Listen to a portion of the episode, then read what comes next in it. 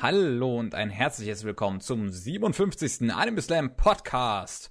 Heute dabei sind Jojo, Hi. der Pengwort Jo. und ich, der Starkev. Hallo. Jai. Wir haben mal wieder zwei Wochen Zeit gehabt, eine entweder Menge zu gucken oder nicht so viel, je nachdem, wie viel Lust man hat. Man hat ja nicht nicht, immer gleich Zeit viel wir Lust. hatten? Oder Zeit, ganz genau. Sag doch nicht, wie viel Zeit wir hatten, Kevin. Das machst du doch schlechter. Aber ich habe auf jeden Fall eine Menge Zeit gehabt und eine Menge Lust, weswegen ich mir eine Menge angeguckt habe. Und ich würde damit einfach gleich mal anfangen, weil, wie gesagt, es ist ein gutes Stück, was ich geguckt habe. Das erste wäre, da muss ich, das muss ich jetzt gerade noch mal den vollen Titel raussuchen, weil ich immer nur die Abkürzung benutzt habe. Ist doch egal. Dann nimm die Abkürzung. Ino Battle wa Nichiju Kai no Nakade. Also Inobato ist die Abkürzung. Auf Englisch, wenn auf Englisch, when supernatural battles became commonplace. Jai. Ähm, ist ein Anime von Studio Trigger tatsächlich und äh, deswegen habe ich mir auch angeschaut, weil ich da einfach so ein bisschen Interesse dran hatte, was die neben ihren Original Anime sonst noch machen. Und ähm, das Inobato, also Inobato hat mich schon so ein bisschen irgendwie an Kisniver erinnert. Das Licht, ähm, ich werde es kurz erklären. Erstmal, worum es geht. Es geht um eine, äh, um einen Club in der Schule, wo fünf Leute drinnen hocken, vier Mädels, ein Junge natürlich, ne? Und ähm, der Junge ist ein absoluter Chunibiu. Also hat das achte Klasse-Syndrom. Und ähm, Da muss man echt immer dazu sagen, dass er an Wahnvorstellungen leidet. Der tatsächlich nicht so schlimm. Da komme ich später noch zu. Nicht so schlimm. Ist schon mal ein gutes Anzeichen. Ähm, und äh, er träumt halt davon, irgendwelche speziellen Fähigkeiten zu haben oder irgendwie so. Und Mensch. eines Tages plötzlich kriegen alle in diesem Club besondere Fähigkeiten, übernatürliche Fähigkeiten. Und Aber er nicht. Er auch, aber er bekommt Der. eine absolut nutzlose Fähigkeit. Er kann eine Flamme beschwören. Die nicht Eine, heiß ist. einmal. Eine kleine Flamme, die über seiner Hand schwebt und nicht mal heiß ist.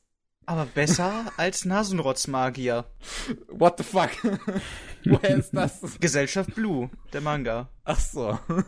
Es gibt da Nasenschleimmagier. nice. Jein. Nicht nice. Auf jeden Fall, ähm, dieser Anime hat so gut wie gar keine Story. Und das ist sogar meiner Meinung nach der große Pluspunkt, weil er sehr viel mit seinen Charakteren anfängt. Sehr, sehr viel gutes Zeug. Und deswegen hat er mich so irgendwie an Kisniver erinnert, weil sehr viel, sehr viel Interaktion zwischen den Charakteren. Ich habe sogar das Gefühl, dass Inobato noch weniger Story hat als Kisniver. Und ähm, auf jeden Fall die ganzen Charaktere, also er, wie gesagt, der Protagonist, Chunibiu, allerdings nur nicht so ganz. Also er ist sich auch bewusst, dass er selbst ein Chunibiu ist, kann auch so normal reden, also so ein ganz normaler Typi sein. Auch hat keine schlechten Noten oder sowas. Also ist so eine Mischung aus jemand, der sich gerne irgendein Zeug vorstellt, aber auch jemand, der die Realität sehen kann. Und ähm, dann hätten wir zum Beispiel noch so eine so, so eine äh, Grundschülerin, die ähm, halt einfach nur, ja, sich sehr kindlich benimmt, benimmt. Also sie ist anscheinend ähm, sehr gut aufgezogen worden, sie hat gute Manieren und so. Aber ähm, sie ist immer sehr schüchtern und zurückhaltend, weil sie halt noch sehr klein ist, sehr jung. Und sie hat die Fähigkeit bekommen, einen Moment, ich muss kurz überlegen, was war das? Sie konnte, ja genau, sie kann alles erschaffen, was sie weiß, wie es aussieht. Ich dachte, jetzt kommt sowas Lahmes wie lauwarme Eisblöcke. nee. Sie kann alles erschaffen, wo sie weiß, wie es aussieht. Und ähm, dann hätten wir noch zum Beispiel die Kindheitsfreundin vom Protagonisten. Die beiden kennen sich schon sehr lange. Sie ist in ihn verknallt.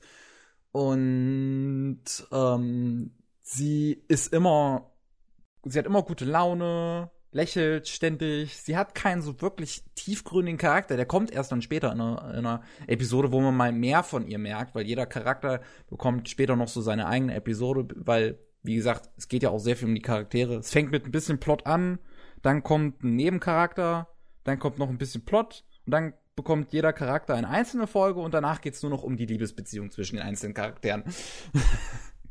und ähm, dann haben wir noch so eine sehr wohlerzogene, die wohl im reichen Hause lebt. Ähm, die hat die Fähigkeit, alles zu ihrem Ursprung zurückzumachen. Damit, mit der Fähigkeit wird sehr geil gespielt in der Serie tatsächlich, weil mit Ursprung kann ja vieles gemeint sein. Jemand, wenn man, wenn jemand zum Beispiel eine Wunde hat, kann man den jetzt auch einfach heilen, dass er so aussieht wie vorher.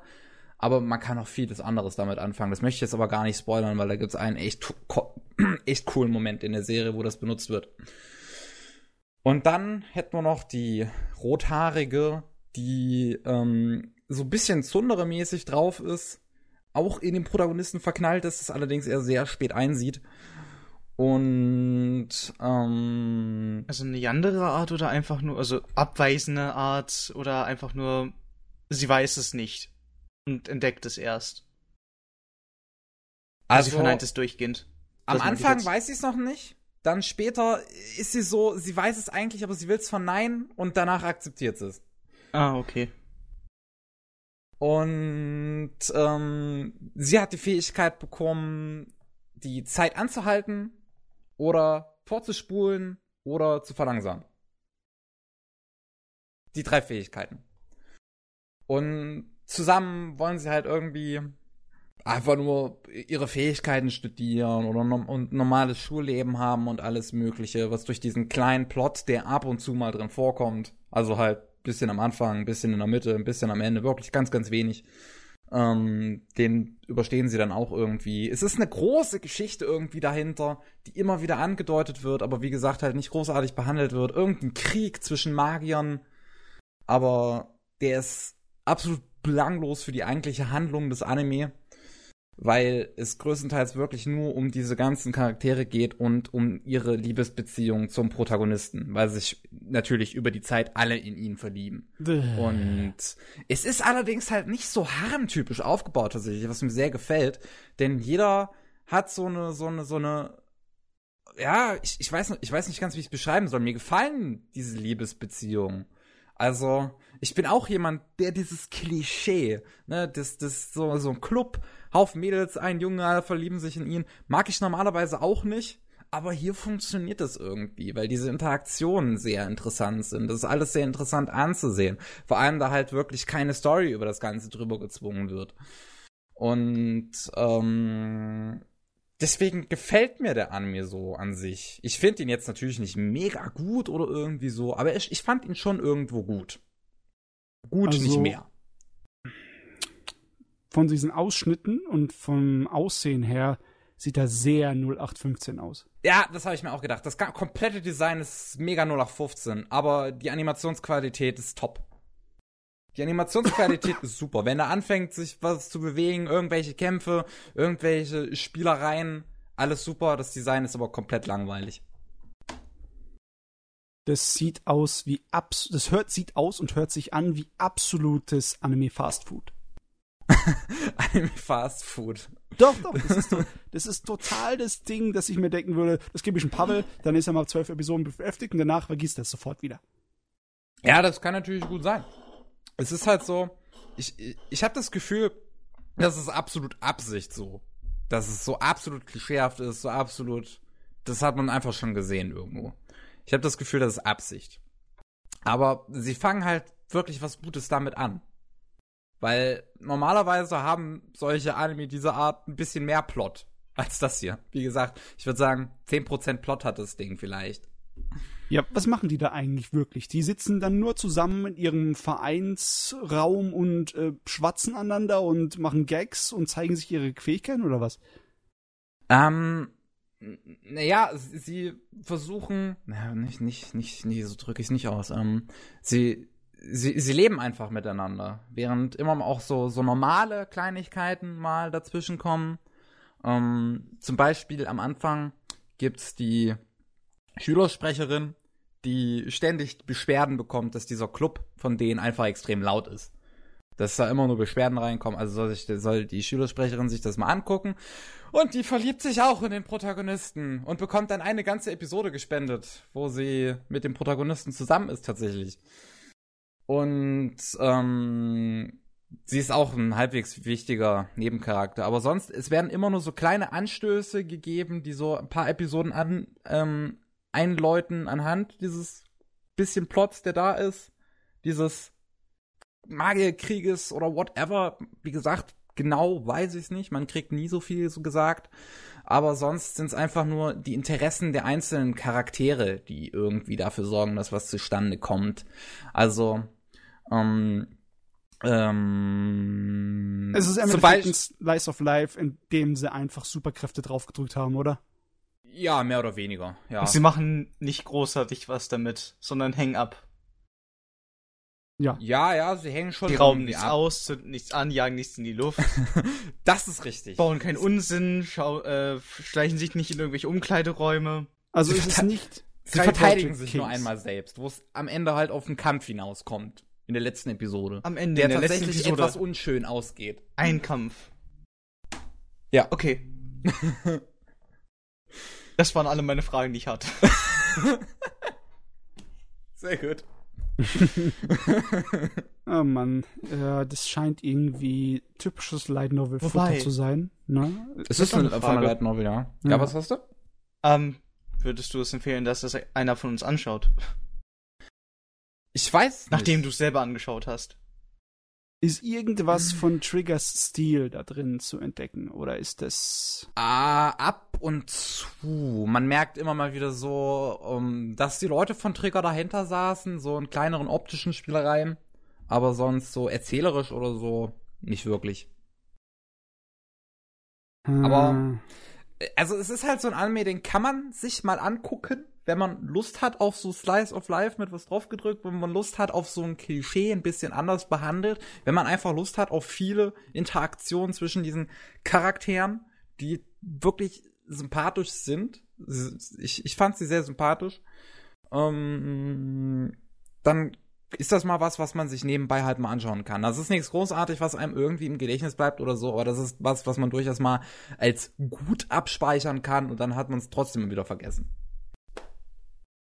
Also im Endeffekt, ähm, ja. Wie heißt es nochmal, die letzte Serie von Kyoto Animation, die ich schon wieder vergessen habe? Die letzte Serie, Sound Euphonium, war. Nein, nein, nein. Ah, nee, nee, nee, Musaigo no Phantom World. Genau, also wer sozusagen noch mehr Bock habt auf sowas wie Musaigen no Phantom World. Nee, die Richtung ging es überhaupt nicht. Damit würde ich Wieso? halt nicht vergleichen. Musaigen no Phantom World haben wir auch eine, eine Gruppe lauter Mädels, ein Junge, sie haben Superkräfte, sie ja, aber verbringen ja trotzdem hatte nur Phantom ihren, World ein bisschen mehr. Plot.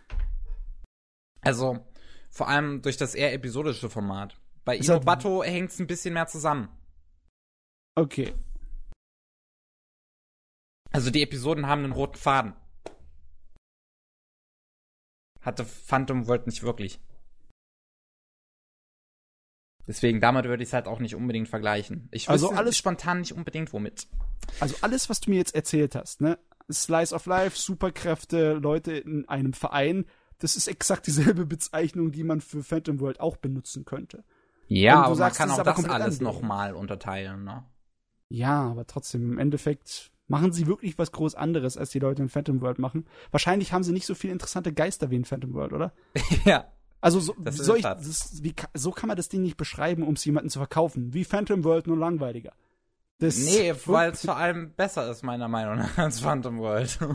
Wie, Varo, wie kann Phantom World mit seinen perversen Robotern, merkwürdigen Hasenfamilien, sehr merkwürdigen Affenphantomen, die den Protagonisten heiraten, nur damit er in der nächsten Folge wieder da ist. Damit vergleichen. Wie gesagt, ich würde es halt nicht wirklich vergleichen. Man kann auch Slice of Life nochmal unterteilen und so, weißt du? Okay. Es ist Wo halt. steht es? Wo steht es dann von der Skala von, wir, Lucky Star zu Phantom World? Ja. Ich habe Lucky Star nicht gesehen. Oh, Nichijou? Habe ich Auch auch, nicht. gesehen. Oh, hast du überhaupt mal ein Slice of Life gesehen? Ja, hast du letztens, oder? Dieses, ja, Slice äh, of Life an sich gucke ich gerne, aber halt nicht so abgedrehtes Zeug. Ähm, dann, das ist aber nicht so abgedreht. Oder Tan äh, Tanaka. Äh, falls du es noch, falls du es geschaut hast seit dem letzten Nee, Mal. habe ich auch nicht geschaut. Jesus Christus, okay. Dann nimm den normalsten Slice of Life Anime und dann den mit dem, mit der mehr extravaganten Story, sage ich jetzt mal, im Vergleich zu Phantom World. Und wo würdest du ihn dahin packen? Extravagant. Ich habe kein extravagantes Slice of Life gesehen. Jesus Christus, Kevin, womit arbeiten wir hier gerade? Mich Also, interessiert Kevin- sowas nicht. Es tut mir leid, von dem, was du mir gesagt hast, weiß ich nicht, was die Serie ist. Ich weiß nur, es hört sich nicht interessant für mich an. Ja. Sie ist sympathisch, die Serie. es ist halt schwierig zu beschreiben. Ne? Also, Sympathisches Fastfood. ja, Okay, das- also würde man sich sowas aktiv anschauen wollen, ohne sich nebenbei beschäftigen zu müssen? Also im Sinne von, ähm, ja, ich schaue mir den Anime an, während nebenbei ich esse oder während ich in der Ladebildsch im Ladebildschirm bin oder während ich die Sterbezeit, also die Respawn-Zeit habe, weil ich in Scrub bin. Ja, am Anfang schon. Am Anfang. Gegen, ähm, aber umso weiter, desto weiter er sich entwickelt, desto interessanter fand ich die ganzen Beziehungen eigentlich. Okay, damit kann man halbwegs was anfangen. Und dann weiß ich auch ungefähr, wo er stehen könnte bei mir. Also, es ist halt, das Ding hat halt auch echt viel mit Liebe zu tun. Wenn man so ein bisschen halt auf Ro- Lust hat, vielleicht auf irgendwas, sagen wir mal, halbwegs Romantisches, dann ist das auch was Dann schaue ich mir Richtiges. die es, hat, es hat keine richtige Romanze oder sowas, aber es hat trotzdem viel mit, mit Liebe zu tun. Jetzt ist die. Frage, wenn du sagst, Ja. es hat keine richtige Romanze, meinst du, Also den keine Pavel würde es erfüllende. zufriedenstellen? Keine erfüllende. So, also den Pavel wird es nicht zufriedenstellen. vermutlich nicht. Da Hm. schaue ich lieber Devil's a Part-Timer, weil es hört sich interessanter an, so an Anfang her. Oh, aber Devil's a Part-Time hat das Problem, dass er einfach vollkommen offen aufhört. Der hört da auf, wo du denkst, ihr blöden Penner! Jetzt, wo es gerade richtig geil wurde. Eine! Ich weiß, aber, allein, dass die Emotion hervorgerufen wird, dass man sie anflucht. Mhm. Ja, okay, das Ist ja stimmt. schon mal das was. ist wahr. Stimmt, so habe ich da auch noch nie drüber nachgedacht. Das ist gut, Jojo. Wow. Wahnsinn. Es ist halt so, wenn dich ein Anime dazu bringen kann mit so einem abrupten Ende, so, Alter, wieso? Und wo man sich da richtig, wo man richtig Emotionen aufbringt und sich darüber aufregt, kann es kein schlechter Anime gewesen sein. Außer man stimmt. möchte ein Ende dazu haben. also ein Ende, Ende. und sich, sich und davon und sicher gehen, dass es halt nicht noch weitergeht, weißt du? Hm. Ah, das ist wiederum was anderes. Ja, verstehe ich schon. Ja, aber sonst fällt mir nichts mehr großartig dazu ein, wie ich das beschreiben soll. Nee. du musst jetzt auch nicht aus den Fingern saugen. Ja, das Jahr sollte ich besser lassen, ne? Gut, dann komme ich zum nächsten. Das hat auch wieder mit Shunipyu zu tun, tatsächlich. ähm, Aura. M- Mar Mayuin Koga Saigo no Tatakai. Also auf Englisch Aura Koga Mayuins Last War. Und ähm, ist ein Film, der nicht mal anderthalb Stunden lang ist aber mit einer sehr ernsten Seite an Chunipyu rangeht. Es geht um ein Mädchen, was ähm, halt wirklich absolut rein in ihrer Fantasiewelt lebt und da kein Stück rauszuholen ist. Und deswegen auch nicht unbedingt häufig zur Schule kommt. Und wenn sie mal kommt, dann wird sie halt sehr hart gemobbt, geärgert, alles Mögliche. Und dann haben wir da unseren Protagonisten, der früher mal ein Shunibyu war und ähm, von seinem Lehrer deswegen beauftragt wird, auf sie aufzupassen. Und ähm, das ist eigentlich schon so die ganze Story. Man merkt so ein bisschen über die Zeit, dass die beiden immer mehr Gefühle für sich aufbauen. Man kriegt auch so immer wieder mit, was dieses Chunibyu-Dasein bei den Eltern von dem Protagonisten hinterlassen hat. Also, ähm, weil er halt, wie gesagt, auch, auch sehr gemobbt wurde in seiner vorherigen Zeit als Chunibyu. Und vor allem auch deswegen umso besser versteht, was mit diesem Mädchen passiert, die halt auch immer nur von allen geärgert wird. Und ähm, das Ganze geht sogar fast so weit, dass sie dazu bereit ist, sich umzubringen, also das Mädel. Und ja, das ist halt so die Story von dem Film. Es ist einfach nur sehr, sehr ernstes Drama in der Schule über Chunibyu. Das ist ganz komisch, dass das in einem Filmformat kommt. Ah, es hat nicht viel Story. Deswegen. Es basiert auf einem kurzen Roman. Ei. Hm, okay. Ja. Und ich habe den auch als gut empfunden, den Film. Der hat mir auch gefallen. Also, es war tatsächlich sehr interessant, wie, wie bösartig der Film einfach war. Ähm, man hatte halt so eine Klasse, die irgendwie, äh, wo, wo mehrere Chunibyo drin hocken. Dann hast du die, die das absolut verabscheuen. Dass die äh, so, so acht, dass die so unter einem achte Klasse-Syndrom leiden. Und sich da die ganze Zeit zoffen, was halt auch, wie gesagt, sehr weit geht. Das Ende ist echt, ist, das Ende ist schon irgendwo episch beinahe. Weil das Mädel sich einfach so einen riesigen Turm und so einen riesigen Tempel, eher gesagt, aus, aus den Tischen der Schule, auf dem Dach der Schule baut. Das sieht, das sah wahnsinnig cool aus. Wie auch immer die das angestellt hat. Am Ende dreht der Film wirklich ein bisschen durch. ähm, aber ja, das ist sowas, das kann man sich mal zwischendurch anschauen, wenn man mal in, äh, wenn, wenn man offen ist für halt sehr düsteres Zeug. Für Hm. sehr bitteres Drama. Die Frage ist, ob generell im japanischen Anime wird das Thema ja nur als Gag groß benutzt, ne? Und irgendwie habe ich so meine Zweifel, dass sich da jemand wirklich ernsthaft mit dem psychologischen Hintergrund auseinandergesetzt hat. Obwohl, wer weiß, ne? Das, das, das, der Roman ist 2008 rausgekommen in Japan und der Film kam aus irgendeinem Grund fünf Jahre später raus. Ich, das ist wahrscheinlich, also es ist keine Serie, es ist nur ein Einzelstück, ne? Es Hm. wurde also nicht produziert, um hier irgendwie so den Mediamix hochzujagen. Weil der, der, der Manga, der ist auch schon länger und der ist auch schon fertig. Also, hm, I don't know. Wie gesagt, das ist nichts, was einem großartig im Kopf bleibt. Das ist was, was man mal zwischendurch guckt. Es ist nicht so mega psychologisch tatsächlich, aber es ist schon, es, es geht einem schon so ein bisschen, hm. also es tut einem schon so ein bisschen leid, sich das alles anzugucken. Elendstourismus, ich weiß nicht. Ich weiß nicht, ob das so mein Ding ist. Wenn ich, da, wenn ich etwas sehen möchte, was mir leid tut, gucke ich in den Spiegel. Da brauche ich keinen eineinhalbstündigen Anime. Da, guck, da brauche ich drei Minuten vom Spiegel und das reicht mir schon. Elendstourismus zu Hause. Ohne Genau. Karte. Hm. wow. Da Und Urlaub schön, wie sich. Kevin an meinem Leib, äh, an meinem Leid labt. Und ähm, leid, genau, das ist der Grund, so wieso ich die ganze unerwartet. Zeit auf Kevin rummacke. An, jede, an jeden, der sich schon mal das gefragt haben sollte. Das kam einfach so unerwartet. Es tut mir leid.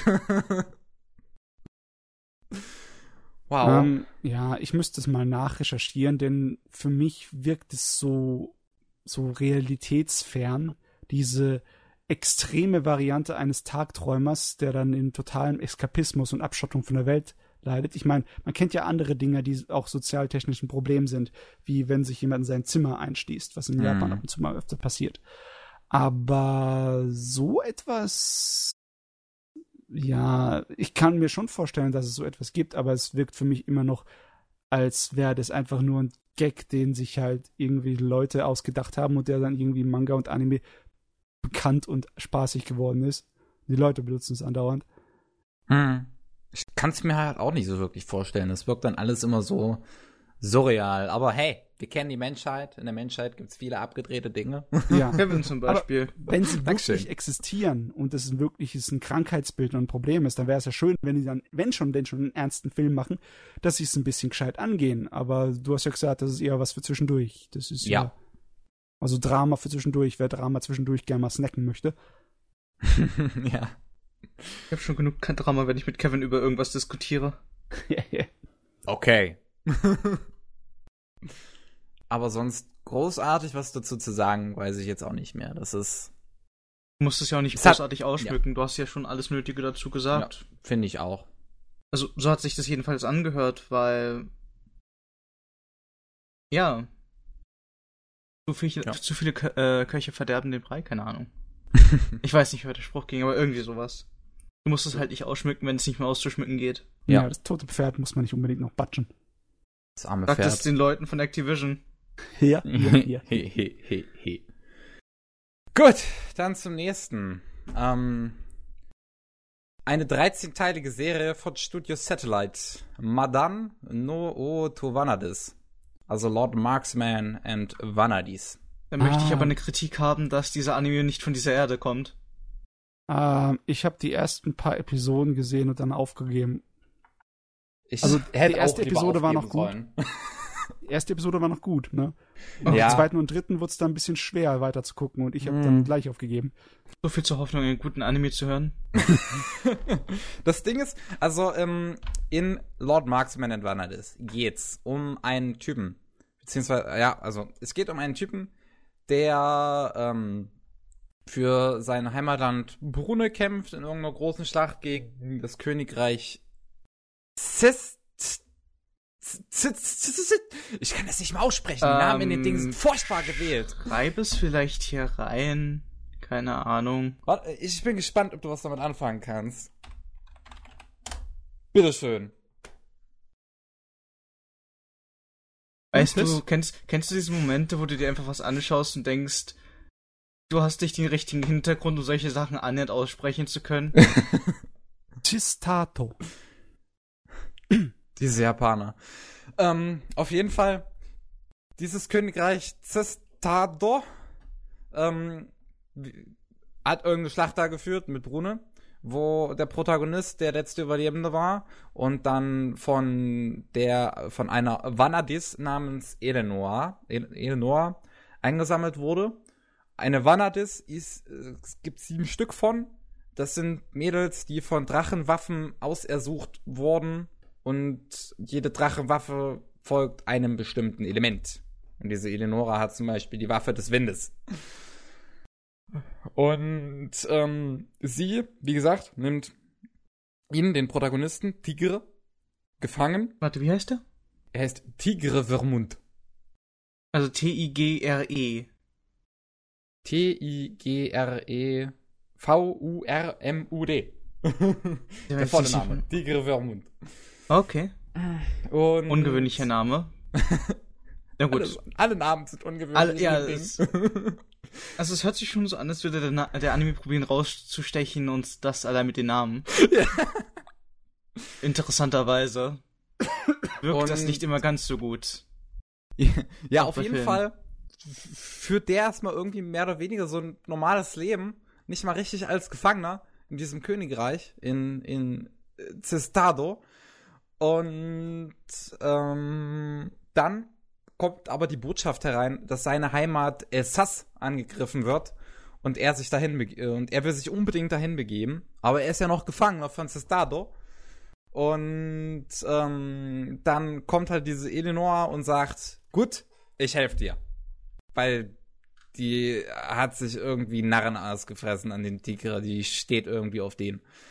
Und ähm, dann kommt es eigentlich nur noch zu irgendwelchen großen Schlachten in diesem Anime, über die man sehr leicht den Überblick verliert. Vor allem, wo man gerade sich überhaupt befindet und warum diese Schlacht gerade überhaupt stattfindet. Ähm, darf ich mich mal ins Kreuzfeuer stellen? Warum? Mir hätte der, also der Anfang vom Plot hätte mir zum Beispiel halbwegs besser gefallen, wird es rauskommen, dass sie halt im Endeffekt zur bösen Fraktion gehört.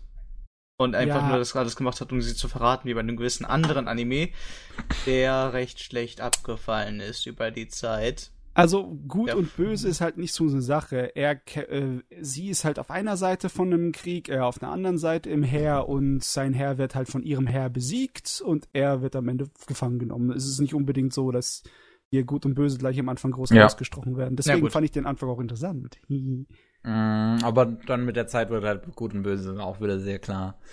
Und ähm, auf jeden Fall dann, wie gesagt, nur noch irgendwelche Kriege, um irgendwas zu beschützen, irgendwas zu erobern. Am Ende war es, glaube ich, irgendwie die Prinzessin zu retten oder so. Ich kann das echt nicht mehr sagen. Diese ganzen Der Plot war absolut, weißt du? Ja, der Plot ist absolut wirr. Und vor allem Aber erzählt er das, sich genau so das hilft mir kaum. zu verstehen, was ich da erwarte, wenn ich diesen Anime anschauen würde. Und na, was man da erwartet, sind viele Schlachten, große Schlachten, was eigentlich eine coole Idee ist, große Schlachten mit Tausenden und Hunderten von Männern darzustellen. Sieht es gut Wenn aus. du allerdings kein Geld dafür hast, dann sieht das nicht gut aus. Und dann erzählt sich auch viel davon über eine Taktikkarte. Also du siehst es nicht mal. Du siehst Schachfiguren auf einer fucking Taktikkarte. Oh boy. Dann packe ich doch lieber mein Civilization aus. Nicht sponsert. Und, ähm, keine Ahnung, leg da mal ein paar Sachen um. ja, da kannst du wirklich lieber Civilization spielen. Ähm, es, das, es gibt einen Haufen Charaktere, die irgendwie in den Protagonisten verliebt sind oder sich irgendeinen Narren aus dem ausfressen, den irgendwie, die den irgendwie mögen. Du hörst dich super begeistert an mit dem Plot. Ja. Mhm. Und ähm, dann halt, wie gesagt, Schlachten, Schlachten, Schlachten, die mit der Zeit gefühlt auch immer schlechter aussehen. Die Pferde haben mich ab einem gewissen Zeitpunkt irgendwann nur noch an Playmobil-Pferde erinnert. Nicht mal Lego, Playmobil. Ja. Leute, hier hört ihr es. Es ist ja nicht so, als ob extrem viel Potenzial vorher schon im Original drin stand. Es war halt so diese Light Novel-Reihe, die mit einer Menge Fanservice gelockt hat und wieder mal Harem und. Ach so. Ja, es war ein Fantasy, Harem, hübsche Mädels, ein Hauptcharakter, der so der Wilhelm Tell ist, der schießt Bogen wie Legolas. Aber auf den ersten Blick habe ich mir gedacht, das könnte richtig guter Trash werden, aber war nix. Richtig. Das hört sich bis zu einem gewissen Teil wie Magi an und Magi war meiner Meinung nach ganz gut. Ja, aber ja, ja das hier nicht so wirklich. Ja, ich, ich habe ich mitbekommen, so durch die, wie soll ich sagen? Durch die Begeisterung? Un, un, die Begeisterung von Kevin, seine ungenauen Beschreibungen, was mir schon sagt, dass er keinen Bock hat, darüber richtig genau zu reden. Nein, weil ich es nicht mal kann. Okay, Deswegen weil erzählt einem kaum Plot.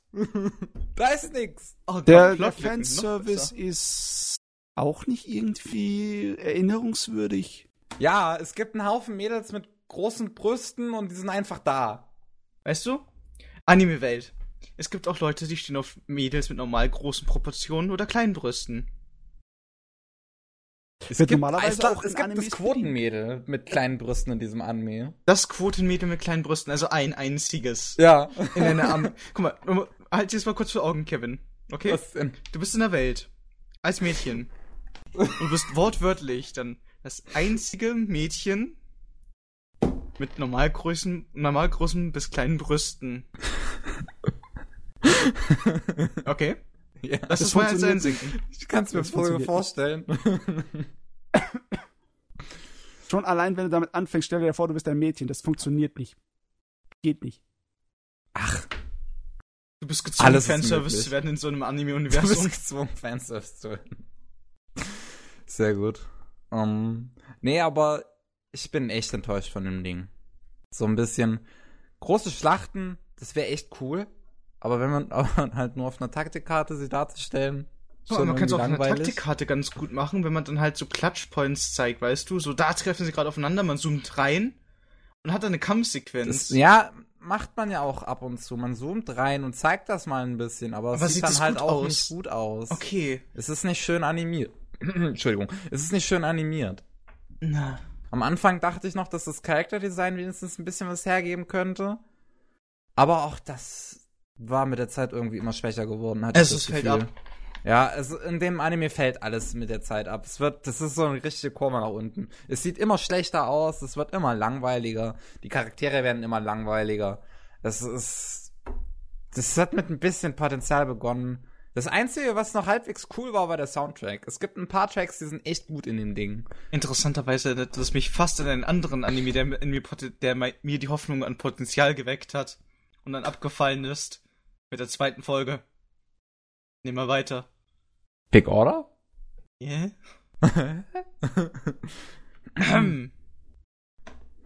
Aber sonst. Das Empfehlen, Ding also ist schauenswert. Nee, überhaupt nicht Würdest du es irgendjemandem empfehlen? Nee. Jemand, den du nicht leiden kannst? Deinem größten den Feind, Feind?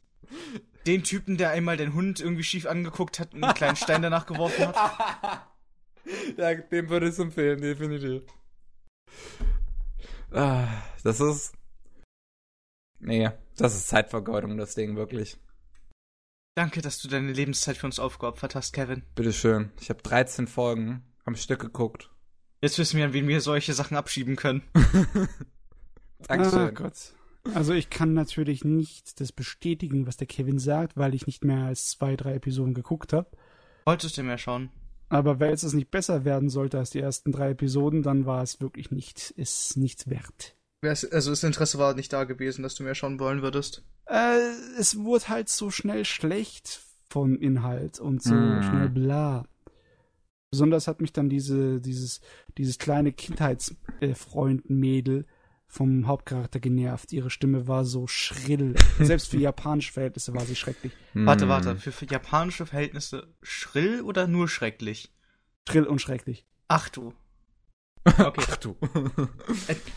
ah, ja. Du weißt nicht, was ich für Maßstäbe kenne da. Das stimmt wohl. Auf jeden Fall kommen wir zu dem Besten, was ich wahrscheinlich geschaut habe in den letzten zwei Wochen. Ajin habe ich fertig geguckt. Erste Staffel. Ah, okay. War super. Meine Güte. War richtig super. Hat mir sehr gefallen. Majin habe ich, also das hatten wir schon mal im Podcast. Ich erzähle jetzt, jetzt trotzdem noch mal irgendwie alles Mögliche, weil jetzt habe ich es ja fertig geguckt. Ähm, Majin geht's ja um unsere, also um, um die moderne Welt in Japan, ganz genau zu sein.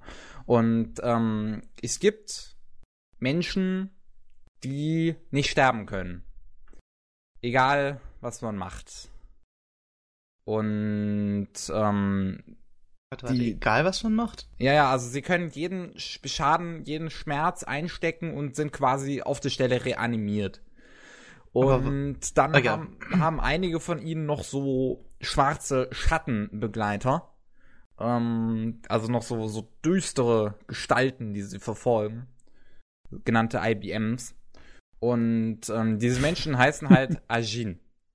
Und die werden halt vom Staat gesucht, um Experimente an ihnen durchzuführen. Vor allem für Pharmazeutikunternehmen sind die sehr interessant, da man ja so gut wie alles an ihnen ausprobieren kann. Wenn sie sterben, ist es ja scheißegal. Sie kommen ja wieder zum Leben.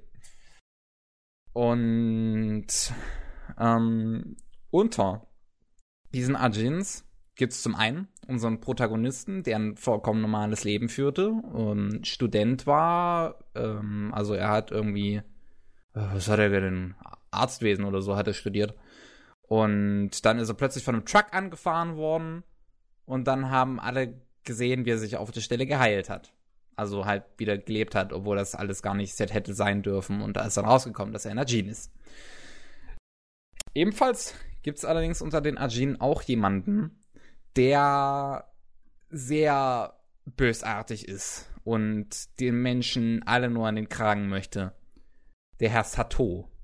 Und ähm, der ruft dann über die Zeit auch immer mehr Ajin zu sich, die auch der Meinung sind, dass sie den Menschen etwas Schlimmes antun sollten. Und dann gibt's quasi den Krieg zwischen Ajin und Menschen.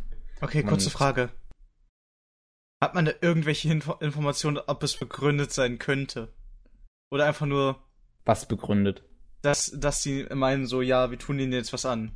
So von wegen, wurden sie irgendwie von denen gequält oder ist es einfach nur diese Sache, wir sind besser als die und machen sie jetzt fertig? Eh, Sie wär, ich hab's doch gesagt, an ihnen wird alles Mögliche ausprobiert. Ja, sorry, Sie- das sie habe ich jetzt Test- irgendwie überhört. Sie sind Testobjekte für jedes Pharmazeutik-Ding und werden auch zudem teilweise recht hart gequält von den, von den Leuten. Also, es gibt eine Szene, also es ist beziehungsweise eine Folge, wo äh, man sieht, wie Kei Nagai, also der Protagonist, gefangen Mhm. gehalten wird ähm, und ständig ihm irgendwelche Körperteile abgeschnitten werden oder alles Mögliche. Und er halt diese Qualen immer und immer wieder durchmachen muss. Der Anime ist sehr finster und böse. Also ich würde sagen, es gibt wenigstens einen kleinen, äh, etwas Begründung. Ähm, ja. Und ähm, dieser, also diese, dieser Krieg ist leider nur noch ein sehr kleiner Teil von der ersten Staffel. Ist trotzdem mega spannend, dieser erste Kampf. Meine Güte, ich will das jetzt gerade nicht großartig spoilern, aber was da alles passiert. Da steckt zum einen eine gute Menge an Animationsbudget dahinter. Und auf der anderen Seite sehr geiler, es gibt gibt's eine Episode, die einfach nur ein sehr langer, geiler taktischer Kampf ist. Wo Sato so gut wie alleine mit zwei anderen Ajin auf seiner Seite gegen die Spezialeinheit Japans kämpft. also Gegen Animationen sind sehenswert. Ja, ist halt von Polygon Pictures. Hm. die. Sidonia no Kishi gemacht haben. Also sie sind für ihren CGI-Stil bekannt. Und der ist natürlich eine Gewöhnungssache. Matze hat ja auch gesagt, er hat den Manga gelesen, ist daher auch, kann sich daher nicht so ganz einfinden in Ajin. Ich Also, allerdings habe den Manga nicht gelesen und ich finde halt, es sieht echt gut aus. Ah, es liegt einfach daran, es ist das Setting. Die moderne Welt mit diesem Animationsstil, die, das sieht halt ein wenig seltsam aus, egal wie gut es gemacht ist. Und ja, also bei, bei Sidonia hat es super gepasst, weil halt Science Fiction. Alles sah irgendwie so unecht aus. Und besonders weil Tsutomos Design ja weit entfernt ist von irgendwelchen standardmenschlichen Designen, die wir jetzt gewohnt sind. Von den Klamotten her bis zu bis zu den Häusern und allem. Aber hier, wenn es dann im normalen japanischen Alltag die Leute, die 3D-Figuren halt rumrennen, das sieht manchmal. Hm? Ja, ich kann halt verstehen, dass es Gewöhnungssache ist, aber wie gesagt, ich fand es gut. Ich fand, das Ding sah echt gut aus, war echt gut gemacht. Ich konnte mich da sehr schnell einfinden, konnte, mi- konnte mich sehr schnell dran gewöhnen. Ähm, vor allem, da die Story einen halt auch echt gut mitreißt, ist es auch die letzte Episode ist so spannend gewesen. Also, ähm, da, da habe ich, das habe ich gemeinsam mit meinem Bruder geguckt und wir haben da beide kein Wort drüber verloren. Normalerweise reden wir so nebenbei, während wir das gucken. Aber die letzte Folge war einfach nur echt spannend. Wo, ja, nee, will es gar nicht sagen. Ich will da nichts spoilern. Das sollte man sich angucken. Ist auf jeden Fall sehr düster. Viele vergleichen das irgendwie immer so mit Tokyo Ghoul. Ich sehe gerade ein paar Bilder, wenn ich so durchschaue, ne? Würde ich nicht unbedingt sagen, aber so ein bisschen vielleicht, so ein bisschen könnte man es damit vergleichen, so. Hm. So, außer, so eine außergewöhnliche, übernatürliche Rasse, die unter den Menschen lebt, so aussieht wie die Menschen und Aber nicht halt gesucht wird vom muss. Staat. Ja, die Ajin müssen kein Menschenfleisch, Menschenfleisch essen. Oh, warte. Dann, ich kenne da sogar so, dann kenne ich wahrscheinlich sogar eine Stelle aus dem, und das, die fand ich richtig cool. Mhm. Mit einem älteren Herrn, Ja. der also Sato auf, ist der große Oberbösewicht, der ist ein älterer Herr. ja, der auf ein paar ähm, Spezialagenten zusprintet, aber sich dann immer wieder die Körperteile äh, abschneidet, die dann halt von, die dann halt betäubt werden. Ja, Und genau. trotzdem Das- einfach weiter das- rennt und sie einfach richtig hart zernichtet. Das ist aus Ajin, ja. Okay, das, das, war auch, das war auch eine sehr geile Szene, so Folge das 4 war eine 5 ziemlich war das. geile Szene. Hm, also Sato ist einfach nur ein mega Badass, aber er wird halt auch so, ich weiß nicht, er ist schon so ein Bösewicht, den man noch irgendwo sympathisch finden kann, aber auch unsympathisch finden kann. Das ist so eher jedem selbst überlassen, wie man den einschätzt. Hm. Also, Ajin ist ja sehr düster, ne? Ja. Das ist ja richtig schon grimdark, wenn man es mit dem englischen Begriff bezeichnen möchte. Mhm. Aber es fällt ja eigentlich äh, unter die Sorte von Genre, wo man äh, we- Leute hat mit übermenschlichen Kräften, die sich als eine Art Avatar manifestieren. Ne? Mhm. Es ist nicht so, dass die das unsichtbar ist. Es ist nicht so, dass sie eine Hand bewegen und dann reißt eine Schockwelle ein paar Autos weg. Ja. Es ist ja immer ihr Avatar, der sich da sozusagen zeigt. Und da hat man gute und schlechte Erfahrungen mit sowas gemacht. Ne? Jojo war ja eine von den Serien, die das recht früh gemacht haben. Kommt halt auf die Haltung an. Ne? Hust. Wo es tust. Hust. Ähm, Ich meine, wenn du sie Big Order anguckst, ne? Also man sollte es nicht tun, aber der Avatar vom Hauptcharakter von Big Order, der sieht nicht so extrem viel anders aus als der Avatar hier vom Ajin. Das ist auch so ein hochgewachsenes, schlachsiges Monsterwesen, in, eingewickelt in Bandagen oder in Lederzeugs. Ne? Mhm. Und jetzt mal dazwischen zu grätschen. Man kann sich das schon anschauen, wenn man sich das, ich weiß nicht, kann, wie Big viel Order Prozent, kann man sich sehr betrunken wahrscheinlich anschauen. Ja. Mm, aber dann wirst du einfach nichts mehr mitbekommen. ah, nee, Du Big könntest Order vielleicht den Gedankenprozessen besser folgen. also den Denkprozessen, aber ich glaube nicht, dass man dem Anime vom Plot her folgen könnte. Also auch mit viel Alkohol würde ich nicht mehr als zwei, drei Episoden empfehlen. Also am Stück Können zu wir gucken. austesten. Das ist ungesund. Aber Arjun würde ich so oder so empfehlen. Und ich bin sehr gespannt auf die zweite Staffel im Oktober. Ist hier basiert ja auf einem Manga, ne? Mhm. Und darfst nicht vergessen, zu der Fernsehserie haben sie auch eine dreiteilige Filmserie produziert. Beziehungsweise, ja, ja, also ja, sie wird produziert, ist produziert, keine Ahnung, inwiefern sie fertig ist. Bisher ist ja nur der erste Film draußen. Die ersten zwei Filme sind draußen. in Echt, der zweite ist auch schon draußen? Der zweite ist im Mai gelaufen und der dritte Ach so. läuft im September. Ach so. Und Wir werden erstmal gleich am raussuchen. Nee, noch nicht. bin mir nicht sicher genau, wie das da läuft, ob die einfach die Filmserie extra ist oder ob die nur eine Zusammenfassung der Fernsehserie ist. Das kann ich dir auch nicht sagen. Ich habe die Filme nicht gesehen. Das wird auch eine Weile dauern, bis es zu uns kommt. Hm. Ich meine, der erste Film ist zwar November 2015 ins Kino gekommen, aber der zweite, der ist genauso mit dem Start der Fernsehserie raus. Oder? Nein, nein, nein. Ah, nee, der ist Nee, später, nee, nee. später. Die Fernsehserie kam schon am Anfang des Jahres. Ja. Ah, ich habe keine Ahnung. Jo, auf jeden Fall, also empfehlenswert düster. Man muss sich nur an den CGI-Stil gewöhnen können. Oder man liest den Manga. Ja, ich würde vielleicht den Manga empfehlen, weil wenn du so richtig, also Zeugs hast, das total an die Nieren geht, dann ist es manchmal gut, wenn du so ein bisschen die Distanz hast, dass du nicht so von dem Tempo, dem Erzähltempo und, der, und dem Sound und der Musik so ein bisschen eingeengt bist. Einige Leute, die ist das unangenehm möglicherweise dann teilweise. Ne? Und beim Manga ist es dann weniger so eine Sache. Na gut, denen das unangenehm ist, ne? Dann halt zum Manga greifen. Mir zum Beispiel gar nicht. Ich fand das ziemlich cool, dass es so düster war. Ja, also ab und zu mal kann sowas anstrengend sein, aber es kommt natürlich drauf an. Ajin war eigentlich nicht zu nervig. Auch in, also in Manga-Form zumindest. Also, ich finde jetzt einfach, ich sehe mir jetzt ein paar Manga-Seiten davon an. So als Bilder. Und die sehen sehr gut aus. ja, ist sehr gut gezeichnet. Deswegen, deswegen stört mich Also, auch, nicht der, schlecht. ja, deswegen stört mich auch der Polygon Picture Stil wahrscheinlich ein bisschen mehr, als er eigentlich sonst würde. Der Manga sieht halt um, meiner Meinung nach um einiges besser aus. Also, ich würde mir beides anschauen, um ehrlich zu sein. Jo, jo, das kann man tun. Jo. Gut, kommen wir zur letzten Serie, die ich gesehen habe. Uiuiui. Ähm, Natsuyuki Rendezvous. Ähm, ist ein Josei. Josei. Josei. Ein Josei. Ähm, ja. Und äh, also, das heißt, er richtet sich an erwachsene Frauen. Ah. Und, Und du schaust ihn weshalb? weil ich Romanzen mag.